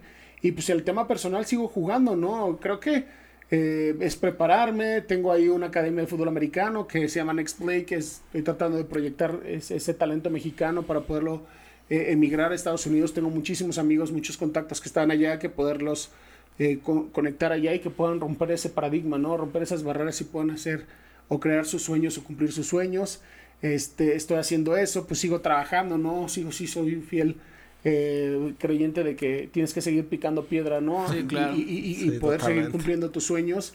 Este, y pues ahorita estoy viviendo la mejor etapa de mi vida, ¿no? El de, el de que te entregan el título antes y después lo tienes que estudiar, que es ser papá. Entonces, tengo dos pingos que son las cosas más hermosas que, que tengo en la vida, que es Tiago de, de siete años y Luisa de cinco años, que, que al final, pues obviamente, eh, son mi motor más grande para para poder seguir trascendiendo y seguir este, eh, siendo un ejemplo, ¿no? Para la sociedad, para ellos y pues para, para todo el que pueda eh, entender que, que, que, los sueños no son imposibles, ¿no? Si son lejanos, están distantes, pero eh, de que se pueden cumplir las cosas se pueden cumplir. Creo que cuando, cuando ya llega esta etapa de tu vida, digo, al final sí me hubiera encantado que ellos hubieran vivido esta parte de, de papá jugando en la NFL, ¿no? O sea, Luisa lo tiene bien ubicado, Santiago también. Eh, pero bueno, creo que también lo que yo viví es, es, una parte fundamental porque no por ser egoísta, ¿no? De vivirlo solo, sino creo que eh, pues así tenía que ser, ¿no? Así tenía que vivir esa, esa, esa parte. E insisto, no me arrepiento de nada. De lo único que a lo mejor que me podría arrepentir sería de eso. Pero la verdad es que la, la etapa que estoy viviendo ahorita con, ellos, de, de, poder ser ese, ese, ese pequeño juguete, ¿no? Porque al final es ese pequeño juguete eh, mis hijos son demasiado rudos porque pues obviamente tienen un papá pues medio rudo, ¿no? Entonces, este, eh, es muy cómico porque en mis redes sociales de repente me ven haciendo trencitas y de repente me ven haciendo peinadas a la huicha y, y me pone a, a, parichayotes porque es papá, necesito que me hagas un chongo trenza y yo en la torre que es un chongo trenza, ¿no? Entonces investigar y... Y sube y baja, y yo, papá, quiero que me hagas un sándwich de corazón, y ahí me tienes haciendo un, sándwich de corazón. Entonces, son muchísimas cosas que, que la verdad de, es lo más, lo más, lo más bonito de esta etapa, que, que, es lo que les digo, ¿no? Primero te dan el título y luego te pones a estudiarla, porque sí, sí es complicado, eh, no hay dinero que alcance y no hay dinero que sobre cuando eres papá y cuando eres padre de familia, entonces, eh, bueno, al final estoy viendo esa etapa muy, muy bonita y, y que insisto, ¿no? Eh, eso todo lo quiero dejar mascado también con el tema que ya les había platicado, ¿no? También lo del libro, ¿no? Que es una, es una parte que también estoy disfrutando muchísimo. Que, estás por ya publicarlo. Estamos, estamos en, en, proceso, proceso de todavía estamos en el tema de las entrevistas. Estas dos personas que me están ayudando, tanto Marisol como Nini, son unas personas que realmente me están, me están exprimiendo de una forma impresionante. El gran tema de, el gran tema de, del, del, libro es que te vuelven a entrevistar y te hacen volver a retomar esos momentos, ¿no? Entonces es una lucha de sentimientos muy, muy fuerte, ¿no? Muy, muy fuerte. Claro eh, en el cual pues obviamente te hace recordar muchísimas cosas, ¿no? Yo hasta, hasta cierto punto estuve a punto de, de perder el, el, ver nacer a mis hijos por irme a jugar fútbol americano, ¿no? A ese grado estaba yo de sacrificio, ¿no? Obviamente en ese momento pues eh, me, me, lo prohibieron, me dijeron, no, eso no te lo puedo perdonar, ¿no? Que no estés cuando nazcan tus hijos, pues obviamente no es algo como que chido, ¿no? Entonces, este, pero pues, no sé si lo han visto ustedes, ¿no? En los mismos, en el mismo deporte en Estados Unidos, de repente salen corriendo los jugadores o, o llegan corriendo y todo eso porque pues hay veces que sí se los pierden, ¿no? O que buscan no perdérselo. Entonces, digo, al final, bueno, tuve la fortuna de poder recibir a, a, mis dos chaparros. Tengo un hijo con una discapacidad que es Tiago, él nació con piquino varo bilateral. Ha tenido también un tema ahí complicado que me ha dado muchísimas enseñanzas también. Él es un, es un, es un niño que que, que, que ha tomado su, su, lesión, porque yo le llamo lesión al final, eh, de una forma impresionante, lo han operado tres veces ya. O sea, es un, es, es, un niño que realmente ha batallado muchísimas cosas y al final lo ves de pie, ¿no? O sea, él ya sufrió también lo de esa, hace poco, lo dejó de caminar seis meses, lo tuvieron enyesado de las dos piernitas. A sus seis años, imagínate, ¿no? Estar enyesado así, cuando está la mera, mera mata del relajo. Entonces, pues lo entendía perfectamente yo a él, ¿no? Entonces, imagínate esa parte, ¿no? De, de sufrir, que tú viviste esa parte de frustración, de, de, de, pues de depresión, ahora verla en tu hijo, ¿no? Y no saber cómo poder reaccionar o cómo poderlo ayudar y que voltee de repente y te diga él, pues tranquilo, no pasa nada, todo está bien, ¿no? o llegar de un día malo y, y estar mentando madres y que llegues y te diga, ¿cómo te fue, papi? ¿Todo bien? Yo estoy bien. Y dices, ah, la torre, ¿no? La pinche enseñanza que te va dando, ¿no? A mi hija, a la Wicha, que, que, que tuvo que crecer rápido también, ¿no? Poder saber manejar un pato, limpiarlo, ¿no? Ayudarle a su hermano, muchísimas cosas, ¿no? Entonces, que dices, pues ni modo, ¿no? Así te tocó vivir, así te tocó crecer y así te tocó eh, seguir afianzándote en este, en este mundo y, y pues bueno, soy feliz, soy feliz lo que vivo, insisto, no me arrepiento de absolutamente nada. Y, la gente que está conmigo ahorita conviviendo eh, se da cuenta, ¿no? Hay veces que uno es vulnerable por ser figura pública, es vulnerable a muchísimas cosas, ¿no? Es muy complicado, sinceramente, porque el margen de error es mínimo, pero bueno, al final también, por eso buscas también ser un poco más selectivo en ese sentido, ¿no? Porque la gente a veces confunde con el ser, ser buena onda al ser, ser un, un poco incrédulo, ¿no? Claro. Sí, este, yo creo que eh, a mí me gustaría agregar esto.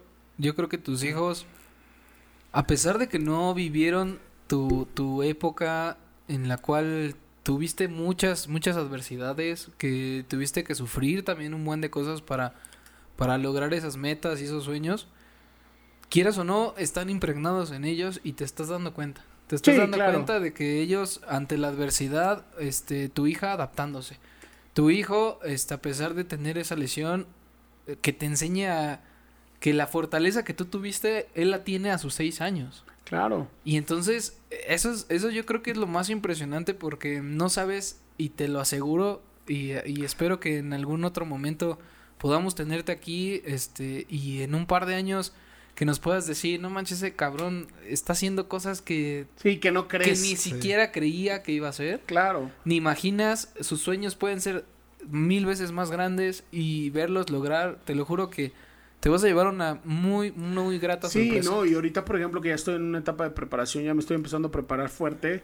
O sea, Wicha, eh, la Luisa, digo, siempre pasa eso, ¿no? Tú le, bueno, yo no le puse los nombres a mis hijos, la verdad es que tengo que decirlo. Yo no los, yo no los elegí, no me molesta, en lo más mínimo, o sea, la verdad es que me gustan mucho los nombres de mis hijos, pero fue algo que no me tocó eh, tomar partida, ¿no? Y este, pero pues a la Huicha, pues le terminamos diciendo Huicha en lugar de Luisa, porque se llama Luisa, sí, sí, sí. ¿no? Y a Tiago, pues yo le digo Tiagardo, ya no le gusta que le diga Tiagardo, ya se llama Tiago. Ok. Entonces, este, eh, la verdad es que sí, sí hay muchas líneas de, de proyección, porque ahorita, por ejemplo, lo dices, papá, ¿cuándo empieza la, temporada? O sea, ¿cuándo empiezas a jugar con los rojos? O sea, ¿cuándo vamos con tus amigos? ¿Cuándo te voy a ver en el campo, no? A, su corta edad, sabe perfectamente a lo que se dedica papá, ¿no? Entonces, ¿vas a ir al gimnasio, papá?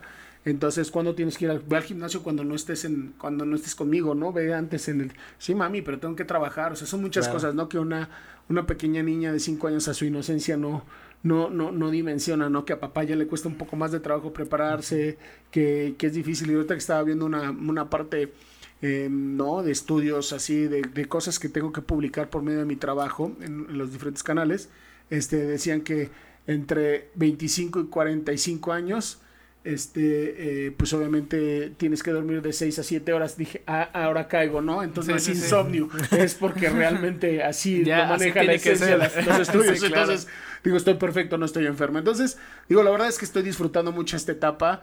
Eh, hay muchísimas cosas que puedo platicar con ustedes, muchísimas anécdotas desde un jugador, cómo vive esa, e, esa vida, esa doble vida, ¿no? Y aparte, yo creo que la más bonita, que a lo mejor es lo que les va a llamar la atención, es pues platicarles yo un poquito de mi mejor amigo, ¿no? Que se llama Tyson, ¿no? Al final yo soy Mauricio, Tyson es el, el deportista, ¿no? Entonces esa parte también es muy bonita porque yo tengo muchas, muchas, muchas cosas que agradecerle a él y, y cada vez que digo que me voy a retirar es, estoy diciendo que le dedico esa temporada a Tyson, ¿no? Porque Tyson es el que, que realmente le permitió poder estar en donde está y quiero sentarlo en la tribuna y que él disfrute Mauricio, ¿no? De todo lo que pudo haber logrado eh, Tyson también en el campo. Excelente, pues mira, yo creo que para, para cerrar, este, a mí me gustaría hacerte la misma pregunta que hacemos cada que tenemos un invitado así de especial, este, que, que nos ha dejado un buen. Eh, ¿Qué consejo le podrías dar a las nuevas generaciones en cuestión de, de no solo perseguir un sueño, sino que como mexicano hacer lo posible? Mira, yo creo que lo dije en dos vertientes, ¿no? La primera es que donde vean esa luz, métanse. O sea, no, no le tengan miedo, ¿no? O sea, no sabemos qué hay atrás de esa, de esa puerta, de esa, de esa línea, pero métanse. O sea, aférrense, ¿no? Aférrense a esa parte de, de poder lograr ese sueño, quítense esas máscaras que se llaman miedos, quítense esa parte de, de, de, no querer trascender por, por el que dirán. Digo, prefiero que digan al que lo intentó al que no lo intentó, ¿no? Y yo creo que eh, eh, donde siempre he estado marcado en, en, en, en, ciertas cosas son dos líneas, ¿no? La primera es recuperemos la virtud más grande que tiene un niño, que es soñar, ¿no? Nosotros como adultos tenemos que tratarla de recuperar. Nosotros seguimos soñando, pero se convirtió en una necesidad, ¿no? De seguir uh -huh. trabajando. No podemos estar soñando todo el tiempo, claro. porque tenemos una, una, una, una palabra que se llama sobrevivir, ¿no? Pero un niño marca esa diferencia, ¿no? Recuperemos esa parte de esa esencia natural que tiene un niño de estar soñando todo el tiempo. Y la otra que les digo siempre, ¿no? Pidan esos cinco minutos. Esos cinco minutos marcan diferencia en todos los aspectos. Que, que, que, que esas oportunidades se los regalen. Cinco minutos nada más. Déjame demostrarte qué puedo hacer en cinco minutos y, y, y déjame ver, eh, o déjate ver eh, esa diferencia que puedes marcarle a, a cualquier situación de tu vida, ¿no? Pues muchas, muchas gracias Tyson por estos consejos. La verdad es que tenerte aquí ha sido un honor. No, muchas gracias y a ustedes. Y todo esto que nos has platicado, al menos a mí me ha llevado y me ha, me ha hecho vivir como todo esto, todas estas ahora historias. Imagínate, ahora imagínate mi libro, ¿no? Ahora, mi libro ahí. No, Les no, podría decir el nombre de mi libro, pero no, no, No quiero se- como quemarlo No se vaya a cebar. No se Sí, vaya no a se cebar. vaya a cebar. No, no, la verdad es que sí es un tema, un tema, un tema muy, muy, muy bonito, pero miren, les voy a enseñar una de las fotos nada más, porque a Sí. lo mejor van a decir, ay, Tyson, cálmate, no, eso no tiene nada que ver. pero les voy a enseñar, este, nada más una de las fotos que va en el, en el libro, Sí, sí, sí. para que la vean. Ay, Aquí está. Porque tengo prohibido, obviamente, enseñarlo. Ok. ¿no? Entonces, este, aquí está. Digo, ustedes más o menos están alcanzando a ver ya cómo se llama el libro, ¿no? Pero digo, no lo puedo, no lo puedo. Se mar- ya- ah, se llama sí. así. Entonces, este, esta es la foto del, del intro del, del libro. Órale. Aquí está Tiago Luisa, no sé si la, Sí. la alcancen a ver más o menos. Es Tiago Luisa la que esta parte. Pues está aquí donde está como que todo el inicio del libro, lo que es el contenido.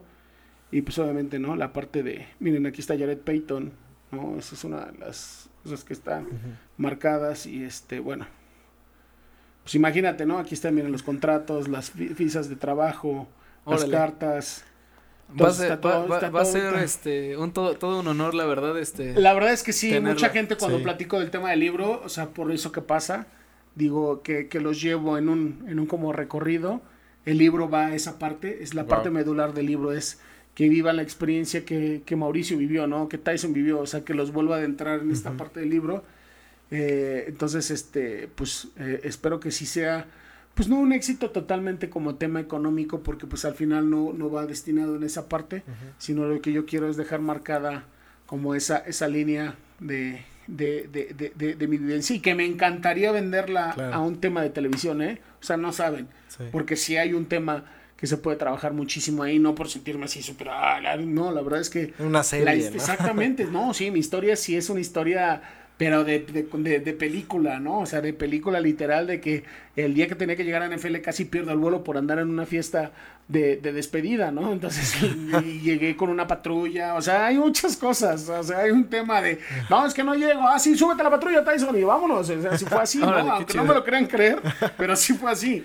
Entonces, y ya me metieron a pie de, de avión y todo, un relajo, ¿no? Un relajo, pero bueno, al final te digo, son anécdotas que tengo marcadas y que en algún momento también se las puedo platicar. Claro que sí. Vamos igual, a estar muy este, pendientes de cuando lo publiques. Yo creo que el libro se va a publicar a final de año. Yo creo que estamos buscando la parte de ser a final de año, pues, digo, no de este año, sino sería del próximo, obviamente. Igual para todos los funditos Claro. que están viendo esta entrevista o lo están escuchando, este, alguna red social o algún lado donde ellos te puedan este, Seguir seguir, la la, pista. o saber cuándo van a hacer lo del libro que también puedas Sí, publicar. mira, todo el tema, o sea, tengo, mis redes sociales han sido más un tema personales, no han sido tanto como marcas así de influencer y nada, cosas así, ¿no? Ok. Eh, mi página, mi fanpage normal es Tyson López, ahí subo ciertas cosas, no tengo tanto ahí contenido. Mi vida diaria es Tyson.lopez1, que es mi Instagram, ahí van a ver, mi Instagram es lo que entreno, lo que como, lo que hago, lo que subo y lo que bajo, y a Wicha. O sea, no hay más. No, a. Tiago de repente lo van a ver, pero la Wicha es la Wicha, ¿no? TikTok, la verdad es que no tengo, o sea, no, no, no, no, no he sido como muy fan en ese sentido. Pero realmente Twitter e Instagram, ¿no? Son los que más manejo. Twitter les digo que es Tyson López, este, literal, arroba Tyson López. Eh, mi Instagram es tyson.lopez1. Ok. Y este, y, y bueno, ahí es donde pueden ver mi, mi vida diaria y, y todo lo que hago. ¿no? Excelente, pues bueno, ya lo saben, fonditos. eh, cualquier cosa que lleguen a requerir. Ahí están sus redes sociales para que sigan la pista de Tyson. Tyson, de nuevo, muchas gracias por No, estar gracias aquí. a ustedes por, por invitarme. Sí, no. Muchísimas gracias. muchas, fue- muchas gracias. Literalmente sí fue un honor tenerte aquí. Este, esperemos que les haya gustado la entrevista. Ya saben que nos pueden seguir en todas las redes sociales que son Instagram, Facebook TikTok, y Spotify, donde podrán ver Todos y los escuchar episodios. todos los episodios, incluyendo, este. este. Así es, Cristian, pues hemos llegado al final de este episodio. Así es, Mac. Hasta la Cuídense próxima. mucho, fonditos. Hasta un próximo episodio. Chao. Adiós.